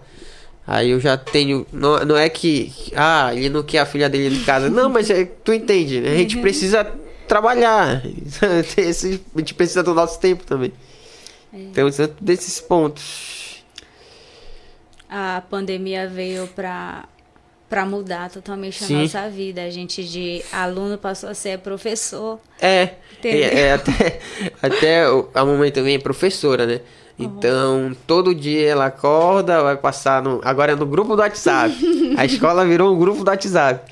Ela pega, passa, ela já. Só que ela já se previne, ela já grava antes os áudios com as questões, tudo. E chegar no dia ela só faz enviar. Aí, quando eu vejo ela ficar no celular e as crianças vão mandando perguntas e ela fica respondendo, tá, tá, tá. Então, tipo, querendo ou não, mudou, né? Tudo mudou. Tá tudo mudado. E até a gente, como tu falou, que a gente virou professor, porque é, a professora de lá mandava o trabalho e a gente tinha A gente que que ensinar. tinha que ensinar. A gente acaba aprendendo né, de novo. né? aprendendo de novo. É isso que isso foi legal, aprendendo de novo. É isso mesmo, sabe, Rômulo? É, a vida exige isso da gente, essa mudança. E aquilo que eu te falei, tudo tá baseado em liderança, sabe? Eu tenho que liderar. Então, qual é a fórmula que estão usando hoje? Né? Não é mais a sandália. Eu, eu tenho até que, se tu olhar bem aqui, eu tenho uma, uma cicatriz bem aqui. Foi porque eu quebrei um prato da mamãe lavando louça. Vai fazer isso hoje com teu filho, entendeu? No outro dia você tá preso. E quem te denunciou foi o meu próprio filho. Então foi falta de amor? Não foi. Né? Hoje mudou. Tudo mudou. E as pessoas, ah, porque tu tá mudando, tu não tem que mudar, as regras continuam a mesma. Não. Não é as regras que mudaram, mas a estratégia mudou. Existe uma outra forma. E a mesma forma que tu usou com a tua filha para de uma forma repreender ela, pode ser uma forma que você vai usar também na questão de trabalho e na tua questão para si mesmo. Não é porque o Rômulo não trabalha numa empresa que tem uma carga horária que não quer dizer que você tem que acordar cedo. Você tem que acordar, ainda que você não tenha nada para fazer, mas você sabe que sempre tem. Né? De repente você precisa olhar para si. Não, eu tenho que ir numa academia, porque hoje a sociedade te exige Tem que ir, né, João? Que agora tá precisando, é, olha que o negócio tá. Tem que ir lá, dar, dar uma corrida ali na Vale, porque todo mundo tá indo, né? Eu não quero ficar para trás, eu É, não quero vale ser é o aquele. ponte, é o ponte. Não quero ser aquele pai é, barrigudão. Não, não faço essas coisas, tô me sentado, identificando, né? eu tenho que eu tenho que sair da zona de conforto, então vai chegar um momento, Rômulo, quem que vai te cobrar isso? Né? Não vai bastar a cobrança da esposa, não vai bastar a cobrança da, da mãe, do pai, do vizinho. Você tem que passar a se cobrar isso, ou seja, vai ter o a posicionamento de liderança. E, epa, tem alguma coisa errada, tem que mudar, bora criar aqui uma estratégia para se adequar a isso. Entendeu? Então, é aí eu tenho que assumir a posição de líder. Entendeu? Não é mais o deixa a vida me levar. Eu tenho que assumir a- essa posição que eu sou dono da minha vida. Entendeu? A barriga de cerveja não vai crescer no outro que não bebe, vai crescer Ah, em tá mim ouvindo, que- João? Olha, barriguinha de cerveja. Não bebo mais, rapaz. Pior que a gente Então, parou, né? Graças a Deus. olha, amém, glória a Deus. Só em, só em eventos. Ó, Não, a gente É só no calafate agora. é, É, o Calafate é. tá. A gente, a gente não tá se acabando em cerveja, é em hambúrguer, mano. tu é doido. Se for pra se matar, né, mano? Bora se matar com comida, né? com cerveja. Muito bom. É que o cara conversa, tá bacana, olha.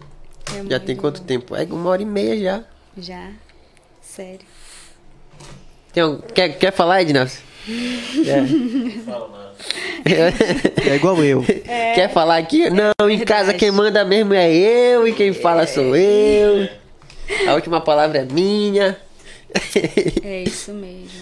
É, muito massa, cara. Muito massa. E qual é no- nos projetos novos aí do.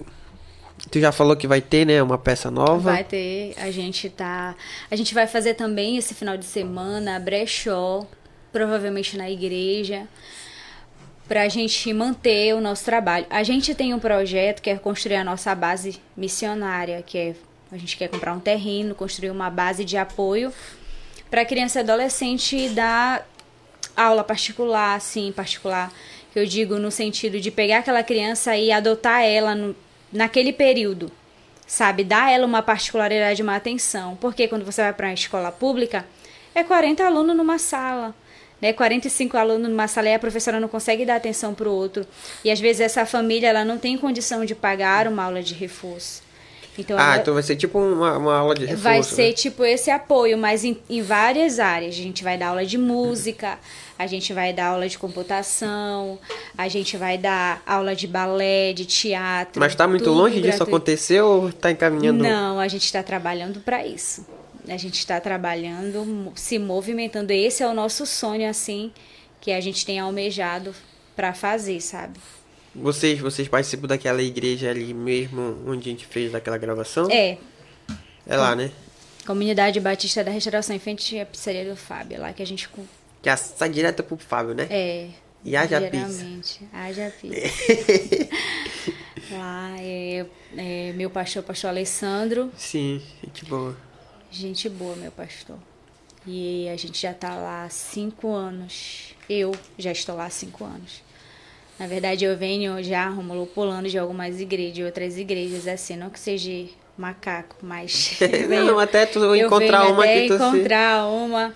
Na verdade, foram situações assim que me trouxeram para uma outra igreja, mas eu decidi mesmo sair de uma igreja que era mais rígida, que era mais assim fechada, para ir para uma igreja que me deixasse à vontade. Entendeu? Aí fui mudando isso. Aí hoje a gente está lá, a gente ajuda muito, a gente tem muito apoio do nosso pastor assim para fazer, apoio da igreja. A gente sempre tem esse apoio da igreja. A gente chega com uma ideia louca lá e a gente faz, entendeu? E aí não tem limite para isso. Sabe? Não tem limite. Se disserem assim pra gente, a gente vai ter que ir lá pra, pra espírita, pra umbanda, a gente vai. A gente não tem dessa, sabe? A gente sempre topa tudo, assim, que, que chega pra gente. Tudo que chega é um desafio. Opa! Que isso? Do nada. Quem foi que mandou? Thiago Pizza. Rapaz! Vai reclamar? Ele não tá reclamando de nada. Foi o Thiago que mandou ver? Pô, tá aí. Olha, o cara sabe, né? Faltou só um homem, mas tá bom. Detalhe. É, então, só cortar um instantinho, dá pra gente fazer esse comercial, É, né? sim, Pô, sim, sem Olha, dúvida. oh, do nada eu apareço na balada. Joga pra mim, João. Tá aparecendo a pizza não, né? Não, só Mas vai aparecer, que a gente vai dar um jeito. Pegou? Tá pegando, ó. Thiago Pizzas. Fala galera, olha que acabou de chegar uma pizza lá do Thiago. Tá, tem alguma promoção hoje, João? Tu tá ligado nesse movimento aí? Acredito que não, mas eu vou deixar o contato aqui fixado. Coloca, fixa o contato aí do Thiago Pizza se você tá afim de acompanhar nessa conversa que ainda tá rolando. Tá só no começo, a gente Mimos. pra acabar, mano. Então, peça logo uma pizza lá do Thiago, o contato vai estar fixado aí nos comentários. E, mano, vem curtir porque o bagulho tá, ó. Rapaz, isso aqui não vai sobrar é nada. Então é isso, galera. Thiago Pizzas, o melhor delivery da cidade. Eu não sei qual é a promoção que tá hoje. Mas deixa o contato aí, João, pra galera. Deixando aqui, ó. Olha, o João é rápido, tá doido, né? Sem ele eu não vivo, né, João? Você é demais. Será?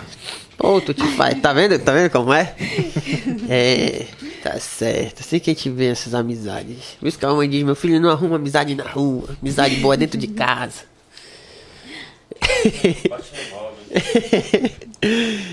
Também mora longe, João. É só atravessar a rua. Vocês querem pizza? Ainda não, não. Ainda não? Depois Ainda eu não. como, ainda não. Ah, então eu não vou comer. Quer, João? Depois, só acabar. Ah, tá, tá de dieta. Pior que eu tô de dieta, mas chega essas coisas aqui, a gente fica até emocionado. Muito bom. Olha, tem, tem água aqui, tem suco de uva. Tem... Não, só bebo Fique à vontade. Você não pode. Aqui não, não tem cachê, mas sede ninguém paga. e agora nem fome, que agora chegou a pizza. Então, do que a gente tava falando? Até entendi. Sobre a base Tava- missionária. A base, né? E, e, e é um projeto que eu achei interessante, achei legal. É. E vai ser, tipo, voltado só pra galera da igreja ou não? Vai ser aberto ao, Não. ao público? A gente, o pessoal da igreja vai só trabalhar.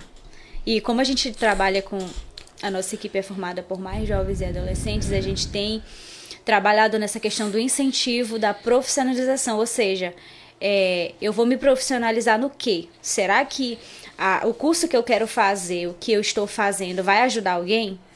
Entendeu? Tem que ser com esse propósito, não pode só ser benefício para mim.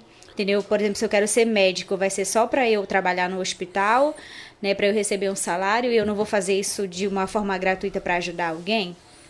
Entendeu? Então a gente tem motivado, por exemplo, eu, o meu curso de serviço social, ele foi, né, o propósito dele é totalmente para isso, para executar o que eu estou aprendendo dentro da, da comunidade que a gente tem, entendeu? De forma gratuita.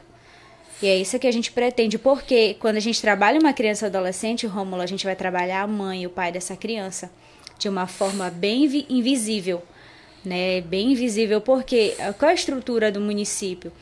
Ah, fulano tá passando necessidade, vou mandar uma cesta básica para lá. Fulano precisa de um médico, eu vou abrir mais um posto de saúde. Mas isso assim é muito a parte só técnica e eu acabo esquecendo quem é essa pessoa. E você vai ver a vida toda falando sobre isso, sobre pessoa.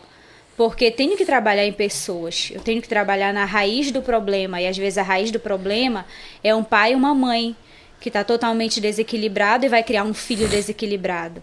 Entendeu? É muito, é muito difícil, Rômulo, por exemplo, você não ter uma referência em casa e você dizer assim, ah, eu não tive uma referência, por exemplo, o que, que a gente tem hoje aqui no município? Eu sou filho de pescador, eu vou ser pescador. Então, se eu sou filho de uma professora, no mínimo, eu tenho que concluir o ensino médio. Porque já, já cria em mim aquela responsabilidade de que eu tenho que ser alguma coisa, né? Porque a minha mãe foi, poxa, eu vou ficar para trás, né? Então, de alguma forma, eu tenho que criar essa, essa responsabilidade e essa expectativa no futuro. Só que quando você tem um pai e uma mãe que é viciado em drogas, que tem muito aqui, Ixi. tem nos bairros ali escondido pessoas que você nem imagina.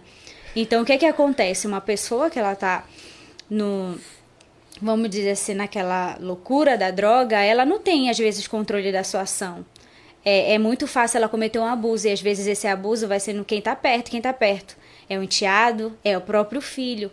Então fica muito, muito, é muito fácil para mim julgar aquela pessoa. Então quando eu olho para a raiz do problema, de onde essa pessoa veio? É aquilo que você falou, né? Eu apanhei, então peraí, eu vou bater. É muito mais fácil para mim eu repetir um problema do que resolver ele. Então eu tenho que resolver. Eu tenho que resolver na raiz do problema. Então eu, a nossa intenção é essa, é trazer a criança, trazer o adolescente, dar esse suporte em contrapartida onde você mora. Quem são os seus pais? Bora lá fazer uma visita ver o que é que tá precisando lá, né? E aí ganhar toda uma família. Não é ganhar para a igreja, não é Sim. ganhar para o grupo, mas é tentar equilibrar essa família. Por quê? Porque eu vivo na mesma sociedade que essa pessoa, entendeu? E eu tenho que entender isso, sabe? A gente não é diferente de ninguém só porque a gente tem um pouquinho mais de conhecimento. Muito pelo contrário, eu tenho que usar isso para ajudar alguém. Se não for para ajudar alguém, então não vale de nada, entendeu? Não, não vale de nada. É igual você criar isso daqui e você promover alguém a troco de quê? De nada? Não. Tem, tudo que a gente faz hoje tem que ter uma intenção, tem que ter um propósito, tem que ter. Não é, não é troca de interesses. É, não, é fazer a minha vida ter sentido. A minha vida tem que ter sentido, pelo amor de Deus. Eu vou, vou aprender a tocar guitarra para tocar aqui no quarto fechado? Não. Tem um texto da Bíblia que diz que a gente não, não se acende uma candeia no lugar claro. Como é que eu vou ver uma luz aqui se tá tudo claro? Se tem um sol raiando aqui? Uma luz, ela foi criada para colocar no lugar escuro, para eu ver, para clarear, para ter uma visão melhor. Entendeu? Então, se eu eu sei tocar um instrumento, eu posso ajudar alguém. Sabe? Eu posso ajudar uma criança que tem um sonho, que hoje, né, tem a internet para ensinar, mas todos nós precisamos de um professor de uma motivação. Exatamente. Eu tenho que usar esse benefício de alguma coisa, senão não vale nada a minha vida. A minha vida tem que ser para ajudar alguém. Tem que ser. Todos nós estamos aqui para ajudar alguém. Nem que seja para eu para eu tirar a paciência do outro, para eu moldar a paciência do outro, né? Mas até isso, para é para isso a gente serve, ou seja, para ser alguém do qual eu vou dizer, cara, eu nunca vou ser igual essa pessoa, né? O problema é que a gente sempre olha o lado ruim, não olha o lado bom. E a vida é isso, sabe? É, é, é essa questão do retorno mesmo. De lançar e querer de volta depois. Ou seja, eu tô dando porque alguém me deu. Um dia eu, Lília, precisei de um prato de comida. E um vizinho me deu. Não era meu parente, não era nada pra mim, mas foi lá e deu. Então você cresce naquela ânsia de dar isso pra alguém porque te deu. Entendeu? Eu fui criada, Rômulo, eu disse pra você agora no início que o meu pai, ele é pastor, mas ele é meu padrasto. Eu fui deixada pelo meu pai biológico. Né? O meu pai biológico, por exemplo, ele deixou a minha mãe aqui e casou com a minha tia na frente de casa. Ou seja, ele era o meu pai e meu tio ao mesmo tempo. Pensa na loucura que era. Então, assim, eu não teve estrutura financeira. A minha vida toda eu não teve estrutura financeira.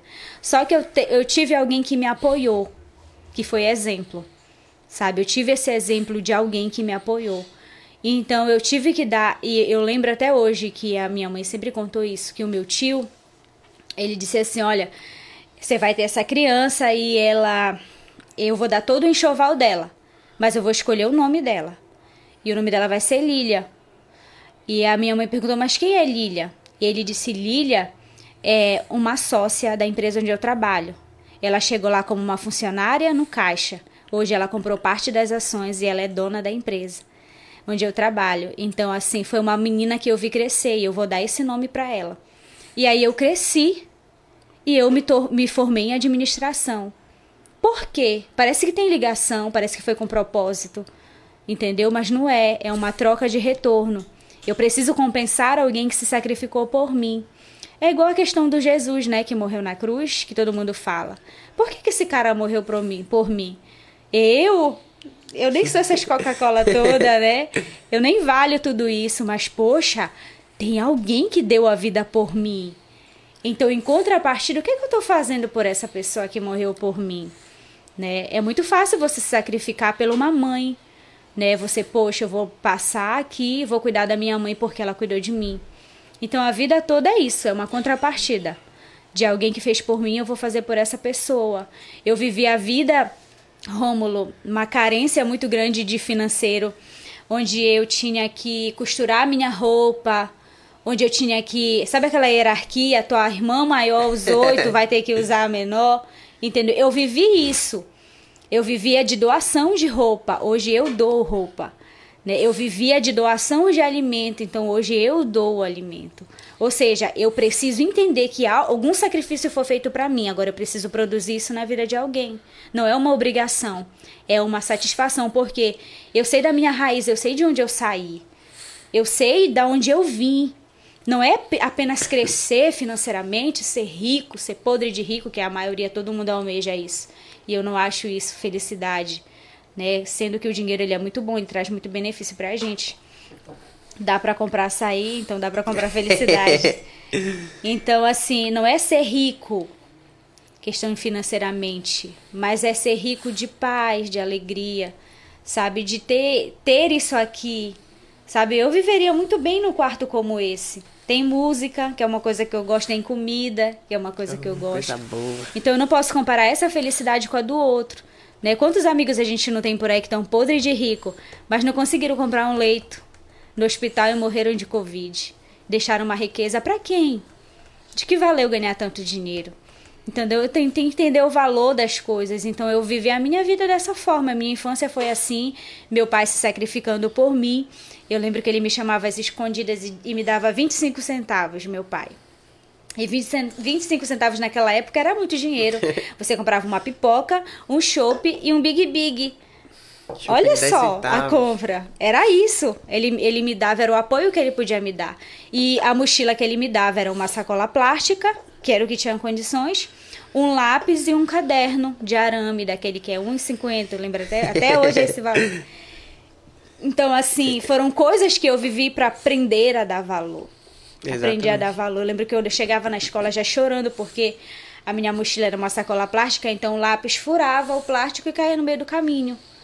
Aí, que foi que eu tive na sala de aula? Amigos que quebravam o lápis no meio, apontavam e dividiam comigo. Então, poxa, tu não quer crescer, tu não quer ajudar outras pessoas porque alguém te ajudou. É a lei da troca, entendeu? Entendeu? Então, tu quer compensar isso de alguma forma. E eu vivo, eu amo pessoas, eu gosto de ajudar pessoas porque eu vivi isso. Eu vivi pessoas que me ajudaram.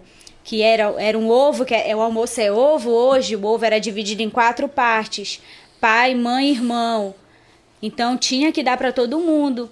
Então hoje comer ovo Quanto é que tá custando o ovo? Quase 70 um centavos. É, é luxo. Um real. É, é luxo. É... Então, peraí, eu vou bater no peito e dizer que eu vivi no luxo. Porque quantos anos eu não comi ovo? Entendeu? Então é você ver graça no simples. Entendeu? Não é só se martirizar, porque às vezes a gente vive hoje que só as pessoas só olham o lado negativo, fica se vitimizando. É, é porque eu sou pobrezinho, nasci numa casinhazinha. Eu acho que é porque muita gente quer ser, como é, o centro das atenções, quer é. receber aquilo, ah, eu tô passando mal. Não, não fica assim. Precisa. Eu vejo que muitas pessoas precisam ter é, um retorno de outras pessoas para se sentirem bem. Uhum, de elogio dos outros. Isso, busca elogios, entendeu? Da motivação dos outros. E tá na gente, tá tudo isso na gente. Entendeu? É aquilo que eu te falei sobre a liderança vai chegar o dia que o João mesmo vai ter que se motivar. Poxa, o Rômulo nem olhou para mim hoje, cara. Não me deu nem bom dia. é, então, se olha no espelho, cara, e te dá bom dia. É bom dia que te falta, então te dá. Por que ficar esperando que eu?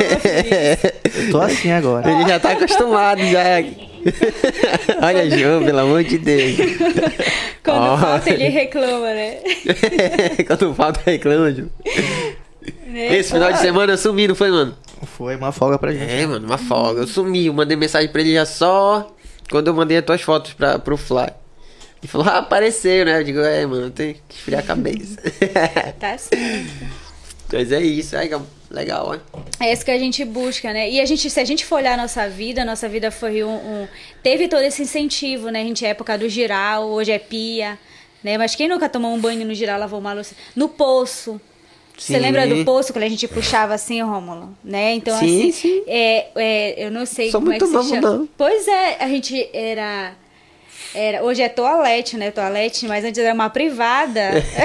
é engraçado falar isso aqui, porque essa geração de hoje não conhece isso. Né? Isso, se pensa que isso é, é coisa, não imagina, a gente não é tão velho assim. Mas eu vivi isso. E isso foi bom porque foi moldando a gente. Foi moldando, a gente Tá consegue dar mais pra valor. vida. Já pegou Eu falo, eu falo pra minha porrada. filha que, tipo, não existia celular de, de, de touch, né? Era botão e só era uma cor. Só era, tipo, amarelo ou branco. Ela, existia isso? existia. Existia. Eu sou da época que não tinha celular, né? Assim, a nossa realidade. já Não foi tinha, aparecer, já era esse aquele celular que só tinha uma cor mesmo Uhum. e aqueles tijolão. Tijolão, era Então, tipo, luz. pra eles hoje em dia não, não tem. Não, não, não sabe que existe essas coisas. né? É exato. é Olha, o onda. aparato hoje, né? Olha como era na nossa época, era a fita. Você pegava uma caneta pra rodar, pra voltar a fita. É, Era, botava a caneta e ficava girando Ficava assim. assim gerando. Mas tinha uma, a- uma contrapartida que a gente conseguia se gravar na, no som. Era muito legal. A época do- Gravava, girava, gravava de novo. girava. E eu, eu, eu brinco assim que a gente era feliz e não sabia. Isso. Era muito feliz. Porque a gente, eu brinco até, às vezes conversando com, com os meninos que na minha época de mais novo, né, eh, não tinha grupo de WhatsApp, não tinha WhatsApp. Então onde era que a gente ia encontrar a galera? Ah, sete da noite no domingo, bora pra praça, tá todo mundo lá. Tinha, tinha contato, né? Hoje em dia não, é no grupo, quer falar com alguém, liga, chamada de vídeo. Tipo, às vezes até aqui em casa. Às vezes minha filha tá com o celular lá em cima. A mãe dela, eu ligo pra ela daqui pra ela. Pra ela. Entendeu? Então hoje em dia tá muito diferente, cara. E, e, tipo, é, minha filha, ela, ela, ela não sabe andar de bicicleta. Ó. Pô, também foi falta minha, eu ainda não ensinei, cara. Mas você lembra como. Na época não tinha ninguém pra ensinar. O vizinho chegava, alguém chegava a visita com a bicicleta, deixava a bicicleta lá, a gente ia se macacar pra aprender. Era assim. Entendeu? A gente ia pegar. é, eu lembro daquela bicicleta que tinha uma roda no meio. Sim. Da... tu tinha que meter, não era, tu era pequeno, tinha que meter o pé O naquele pé, vou lá buraco pra tentar. Tu aprendia, quebrava a cara. Era a época que eu digo que o metiolate ardia, né? Hoje É. já não arde mais, hoje é geração Nutella. Exatamente. hoje ainda tem? Exatamente. Ainda hoje tá muito fácil, tu é né? doido. Filho com piolho tinha que raspar a cabeça. Pior que eu nunca mais vi negócio de piolho, rapaz. Piolhos cansaram já. É isso. É, João. João é do tempo do Kisuko, né? Ah, é, que suco. Vendia chopp da tua casa há muito tempo, não era, João? Sim, sim. Aqueles de 10 centavos, eu me lembro daqueles que suco de uva, suco laranja. Era três sabe, copinho. Era Copinho.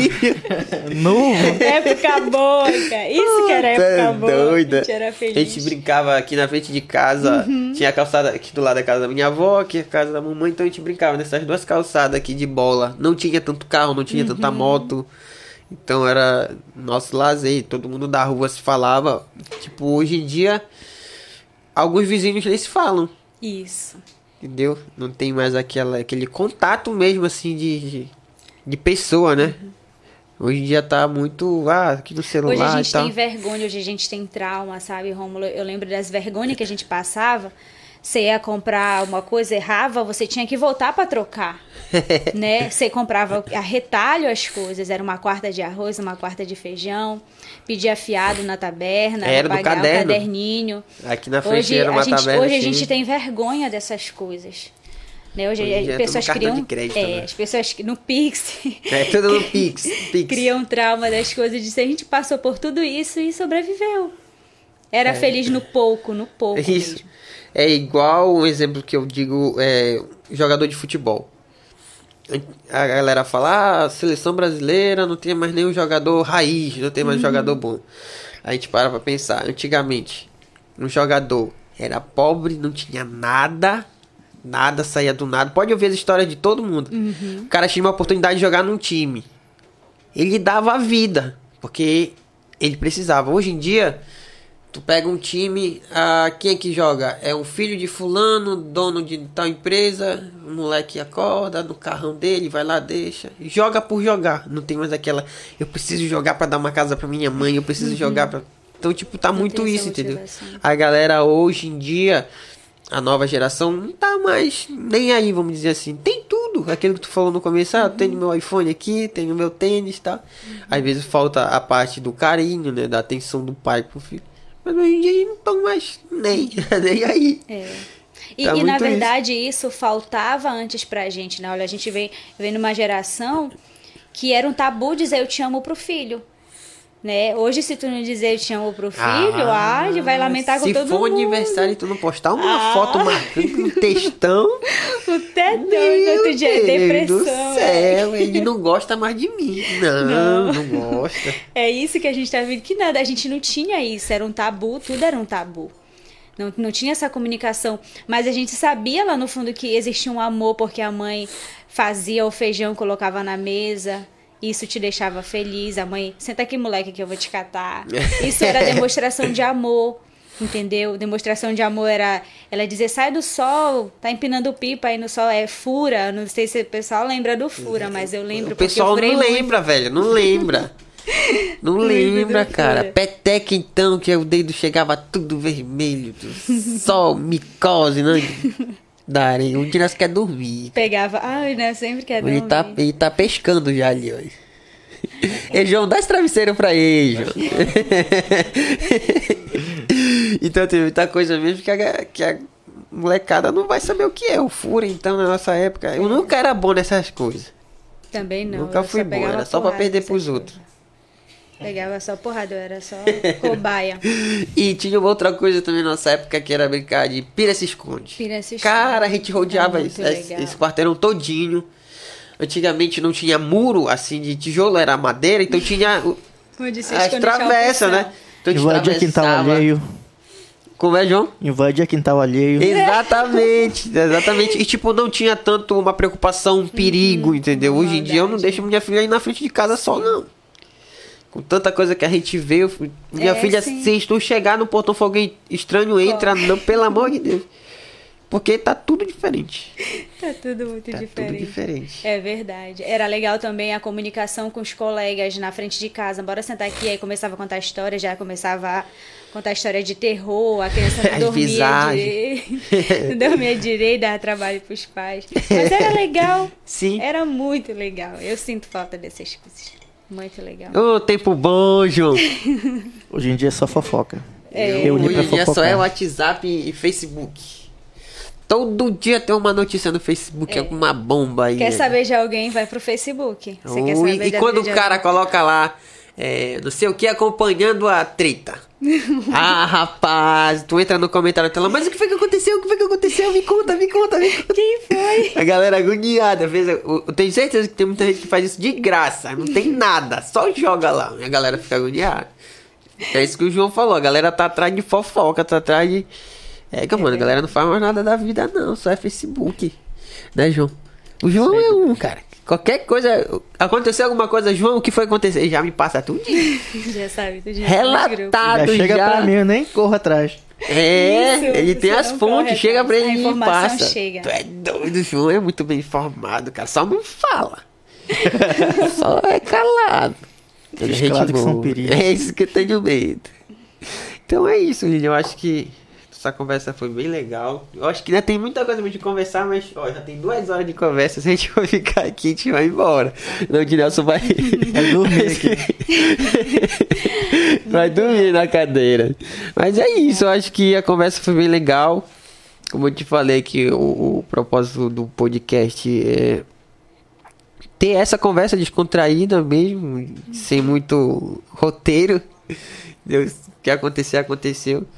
Eu achei bem interessante, gostei bastante dos assuntos falados. muito bom. Olha, João, a gente vai conversar agora, que agora você é líder, João. Quero só Tô ver. decidido agora. Tô te falando. Dia. Ca- Caso ele te oprima, viu? Eu dou mentoria de coach. Eu vou Eu- trazer ela pra dar uma mentoria na nossa empresa, João. Pra nós dois. Precisando. Então é isso aí, cara. Muito obrigado por ter aceito o convite, né? Imagina, é um prazer. Mesmo a gente não tendo nenhuma proximidade, porque até então todo mundo que veio aqui no, no, no podcast era, são meus amigos, é do meu ciclo, entendeu? Até falei pro João, João, acho que tá na hora da gente sair da nossa bolha, pegar pessoas que a gente não tem é, intimidade pra ver se a conversa vai ser legal. Eu, se vou conseguir me desenrolar, porque com. Eu não tinha essa pretensão de, tipo, estar na frente das câmeras e tal, eu, vamos dizer, um comunicador, querendo ou não. Mas acabou que aconteceu. A gente já tá com três meses de podcast. E todos que estavam ouvindo, eu falei, vou chamar meus amigos, porque eu já tenho intimidade. Fica mais fácil. Eu fico, fico mais fácil. Então, eu falei, bora sair da nossa roda pra ver se eu também já tô melhor, já consigo desenrolar uma conversa. Eu acho que foi legal. Foi bom. Isso é, você precisa fazer, que todos nós precisamos nos desafiar, sabe? Dizer eu consegui até aqui, mas esse não é o meu limite, eu posso ir além. Porque a gente só tem a crescer, viu, Rômulo? Eu quero agradecer também pela oportunidade, porque, como eu, eu disse pra você, eu gosto muito de quebrar só a, aquela visão que as pessoas têm em relação a gente, né? As pessoas criam uma visão Sim. naquilo que elas veem a gente postar nas redes sociais.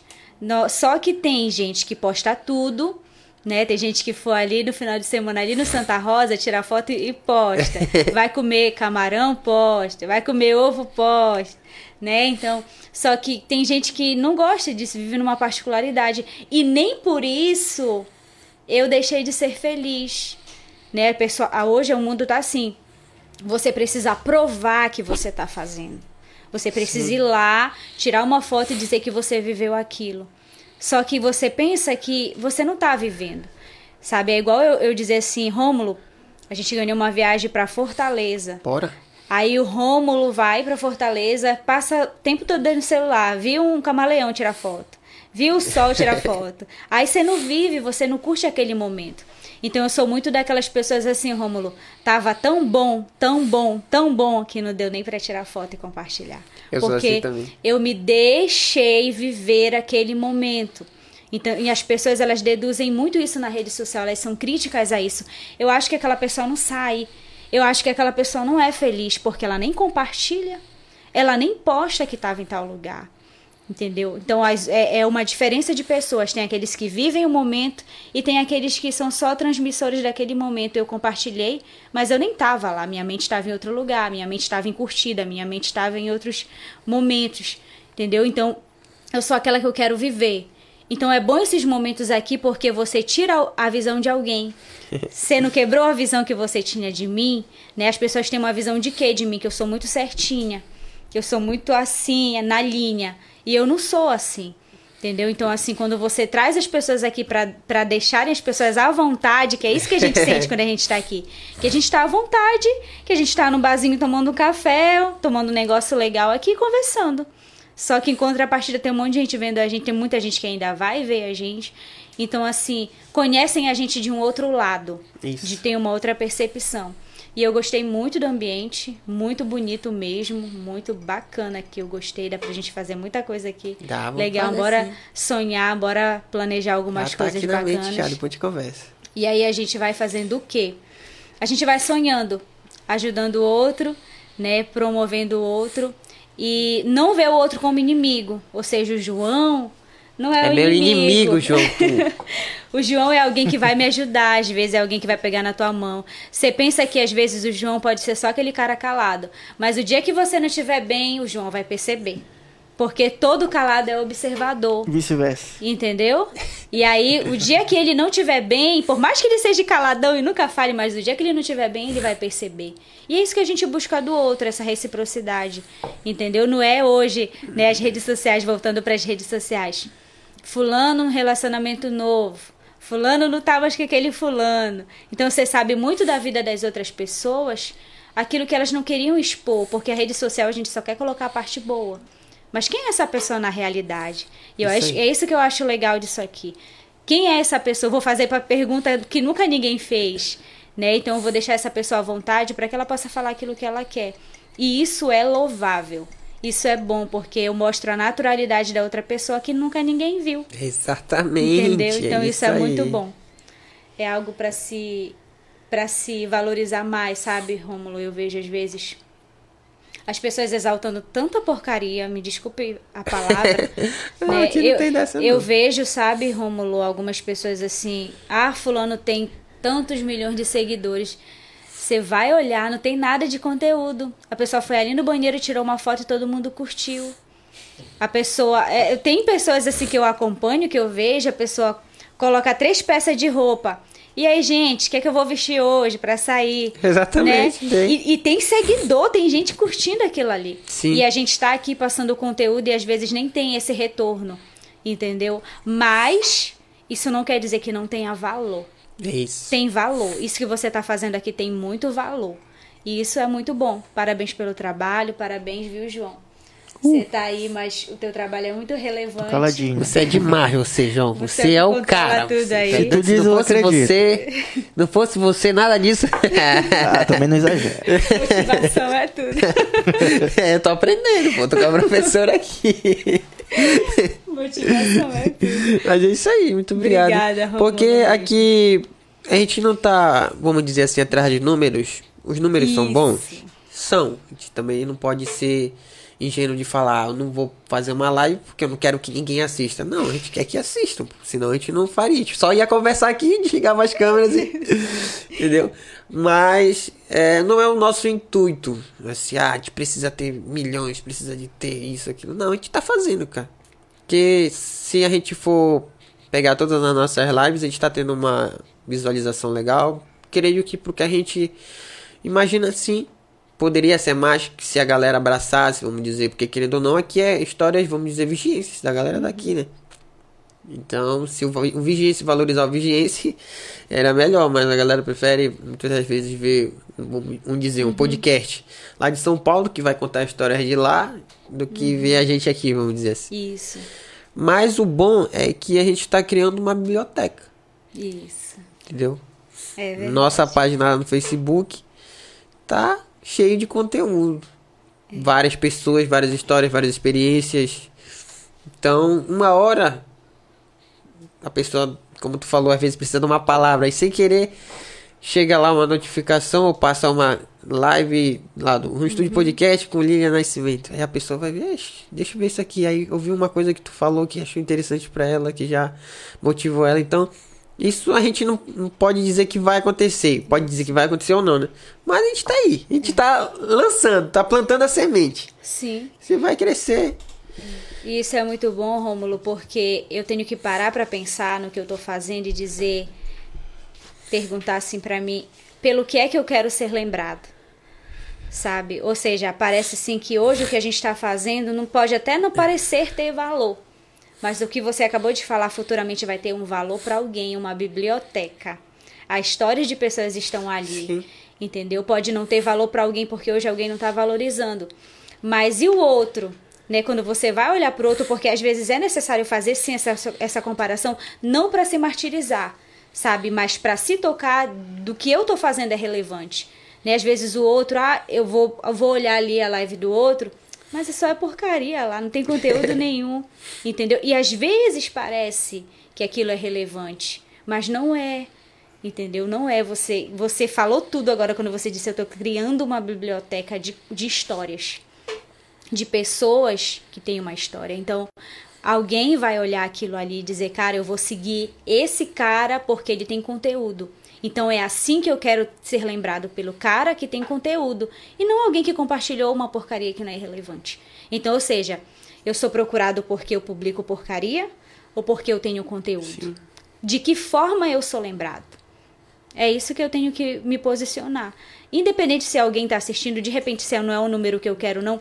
Eu sempre digo isso, não é número, Sim. são pessoas. Eu Exatamente. tenho que olhar se quando eu entender que essas pessoas estão ali porque elas querem um conteúdo, então, cara, eu sou o líder, eu estou promovendo esse conteúdo.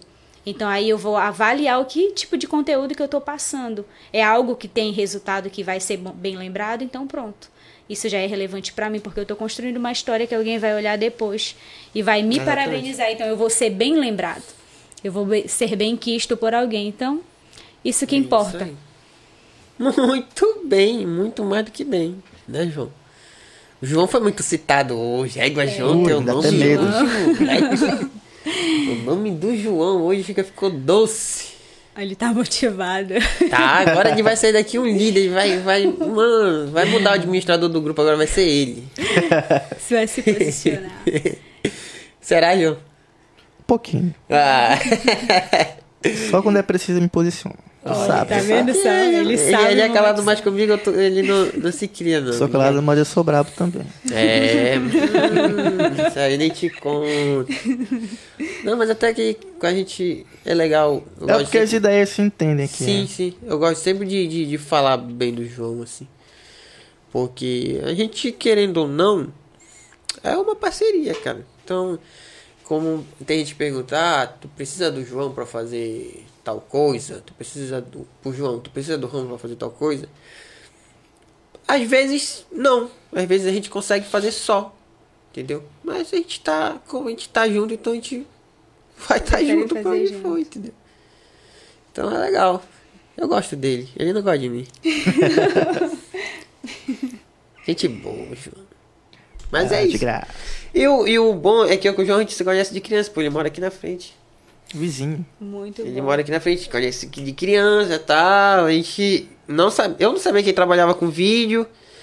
Eu vim saber ano passado, que foi quando a gente se juntou, né, João? Foi quando eu comecei, boa. na verdade, ano passado. É, foi, né? Primeiro teu comecinho, tava Muito bom. aprendendo. Tipo, a gente Quando tá eu- crescendo junto, entendeu? Quando eu saí, fui encarar. A gente, tá, a gente tá crescendo junto. Tipo, eu não tinha tanta é, experiência também com questão de vídeo, porque eu vim do áudio, tinha um pouco, pouco de noção. Então, muita coisa é ele que me ensina. Eu pergunto, João, isso aqui, ele me ensina. Às vezes ele precisa de alguma coisa. Aí eu vou e ensino. Muito É uma troca, né? Aquilo que tu Isso. falou, a troca. Troca. Hoje eu preciso dele, amanhã ele vai precisar de mim. Isso. Até amanhã que a gente vai, vai acabar essa sociedade aqui. então é isso, Lilian. Muito obrigado mais uma Obrigada vez por ter aceito o nosso grande convite. pra te ver que eu nem mandei mensagem pra ti. Eu Foi. falei, vou mandar mensagem Pro Diné. Porque eu já tenho uma intimidade e ele fala com ela. Qualquer, co- qualquer coisa. Aí ele falou, não, mano, tá tudo certo. Eu falei, então se ele falou, é o homem da relação, ele que Ele manda que em manda. casa.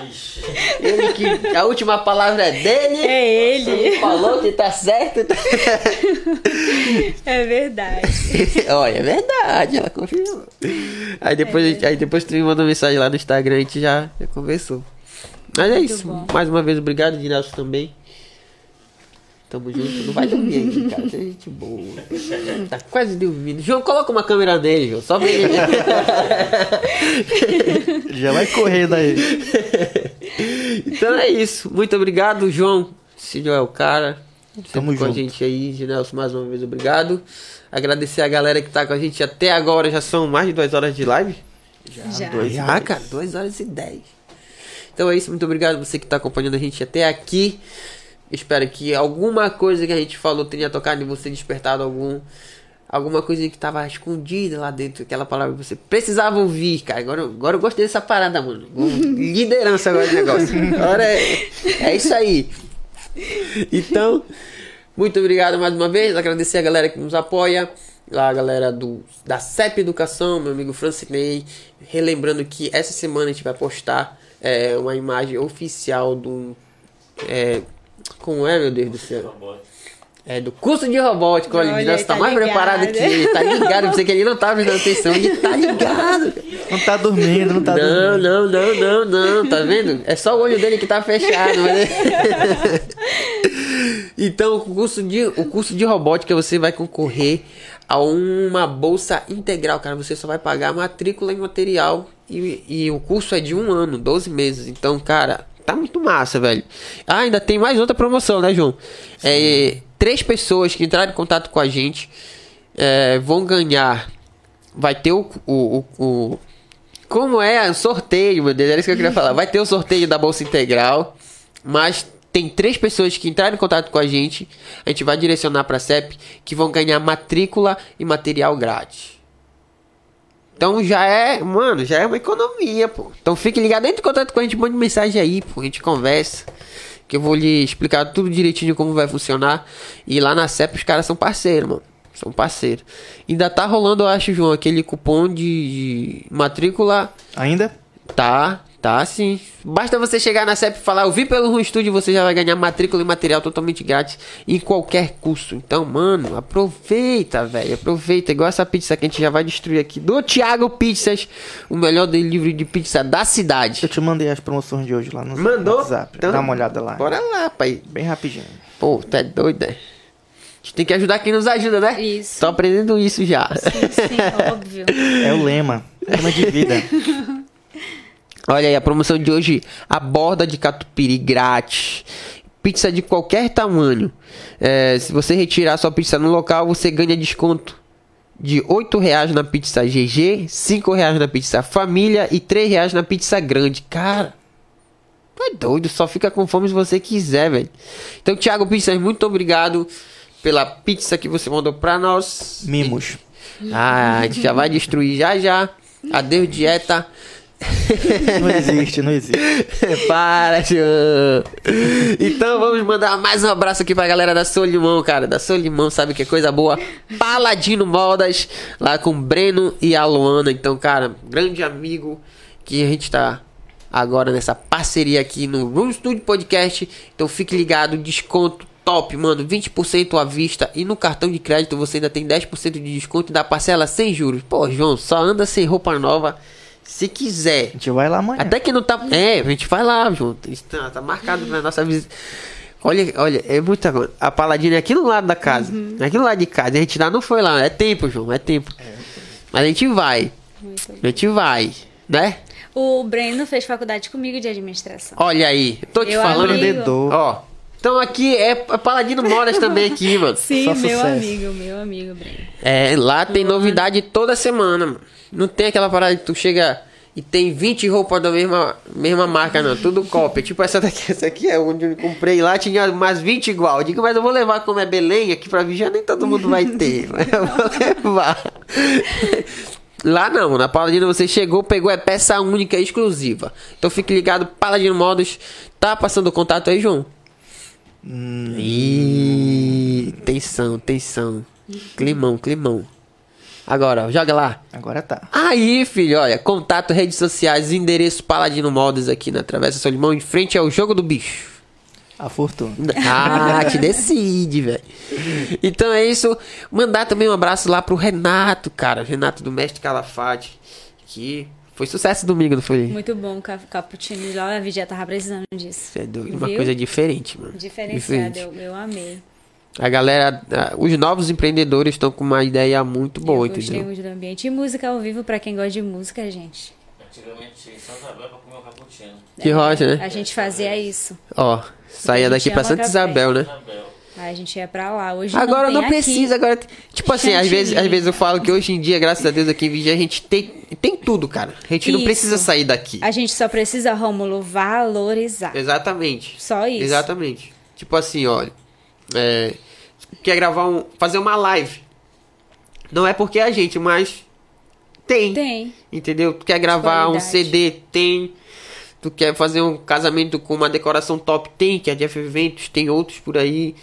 Então, cara, quer, quer uma palestra? Tem. Tem. Né? De qualidade. Decoradora também tem. Ó, é Tem né? Na igreja. Ah, é só na igreja? Se você quer decorar essa igreja, tá aqui, ó. ó. Ah, é. É só a igreja dela. Não, mas é isso, Rômulo. A gente tem que valorizar. Esses dias eu vou falar pro Nelson que a gente tem uma orla tão bonito. Sim. Mas a gente pega e tira foto da orla dos outros É? pra postar. Entendeu? Tem um, um pôr do sol tão lindo aqui. Mas a gente quer postar o pôr do sol lá da internet e copiar dos outros. Ou seja, a gente só precisa valorizar. Porque É. tem. Entendeu? Tem. A gente precisa dar valor, mais Isso valor. aí. Porque senão, a pessoa que trouxe pra cá, pra vigia, né? Por exemplo, a questão do cappuccino. Se eu não valorizo, o cara quebra e aí não vai ter mais. Aí depois, quando não tem mais, ah, eu sento aqui, é, vigia não tem nada, né? A gente reclama. O problema é que tem, é a gente que não valoriza. Exatamente.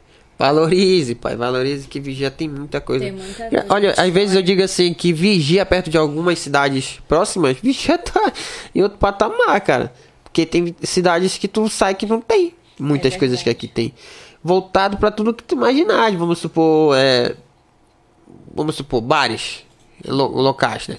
Tem, tem vários locais legais. Tu vai chegar, porque gosta de tomar cerveja, vai tomar uma cerveja. Vai ouvir uma música boa, porque tem bandas boas. Não é só uma, não é só duas. Tem várias, de vários estilos que tu imaginar. Daqui, né? entendeu? Tipo, pizzaria. Tem o Thiago Pizzas, tem o- a pizzaria do Fábio. Tem a outra pizzaria que abriu perto do terminal. Então, tipo, tem opções, tem várias coisas, né? E às vezes, eu- como eu já toquei, eu já viajei várias cidades. Tinha cidades que a gente chegava que não tinha nada, velho. Não tinha nada. E a gente fala, dá reclama da nossa. É, Se dá reclama da nossa. Então é isso, galera. Bora valorizar a vigia, que vigia tem um potencial muito grande, cara. Tipo, como eu conversei semana passada com o Francinei lá da CEP Educação, tu sabe onde é essa escola? Ele, eu perguntei pra ele, mano, por que vigia? Porque ele não é daqui, né? Ele é de Bragança. Falou, cara, porque aqui eu vi que tem muito potencial. E ele é muito visionário, assim, na parte de empreendedorismo. Pois é. Aí pra te ver, o outro cara vê potencial aqui, por que, que eu não vou ver? Exatamente. Eu chamo, ah, vigia é fim do mundo, vigia não tem nada. Tem sim. Se a gente parar pra olhar e valorizar, a gente tem sim. É só valorizar. Olha, lá atrás, lá atrás, o Fernando Decomar. Ele não é daqui. Não é nem do estado. Mas ele. Hã? É, chegou aqui. Ele veio pra Belém. De Belém ele ouviu falar de vigia que chegava muito peixe. Ele pegou um carro, veio pra cá e. Então, Entendeu? Tipo, o cara veio de longe pra. E é, querendo ou não, a maior indústria de, de pesca. Uma das maiores, né, do Brasil. Então é isso. Faltou falar de alguém, João? Confraria do Pastel. Confraria do Pastel, se você quiser tomar uma cerveja com top. pastel. E um pastel bom, né? Ou, se você quiser um delivery ou quiser tirar no local, mano, fique à vontade, o contato tá na tela, né, João? Tá. E amanhã vai ter o karaokê? Tem. Amanhã. Toda semana. Toda semana na quarta-feira, né, mano? Isso aí. Eu acho que, não sei se esse mês ou no outro já vai poder liberar as bandas, mano. Sei. Sim, sim. Acho que mês que vem, mano. É, então fique ligado que a confraria já vai voltar na ativa 100%. Claro, tomando todos os cuidados, né? Como a galera pede aí. Tá Ricardo! Ela achou graça aqui. Esquecer, esquecer. pra rir. Ai, meu Deus do céu. Então é isso. Tá bom, né, João? Falei de todo mundo. Apareceu os contatos, tudo aí. Falou. É isso, galera. Quero agradecer mais uma vez a todo mundo que nos apoia, porque a gente faz, mas a gente precisa de gente pra poder fazer melhor. Muito obrigado a galera também que acompanhou até aqui. Olha, eu me engasguei. Até aqui, agradecer mais uma vez a Lília. Obrigada. Ao de Nelson. Ao Nelson, né? Intimidade já. Nelson. E o João. E a todo mundo, muito obrigado. Boa noite, tchau. Até terça-feira, então. É nóis. Gostaram do óculos novo, que agora eu tô cego. Vai lá, João. É nóis. Falou. Falou. Fui.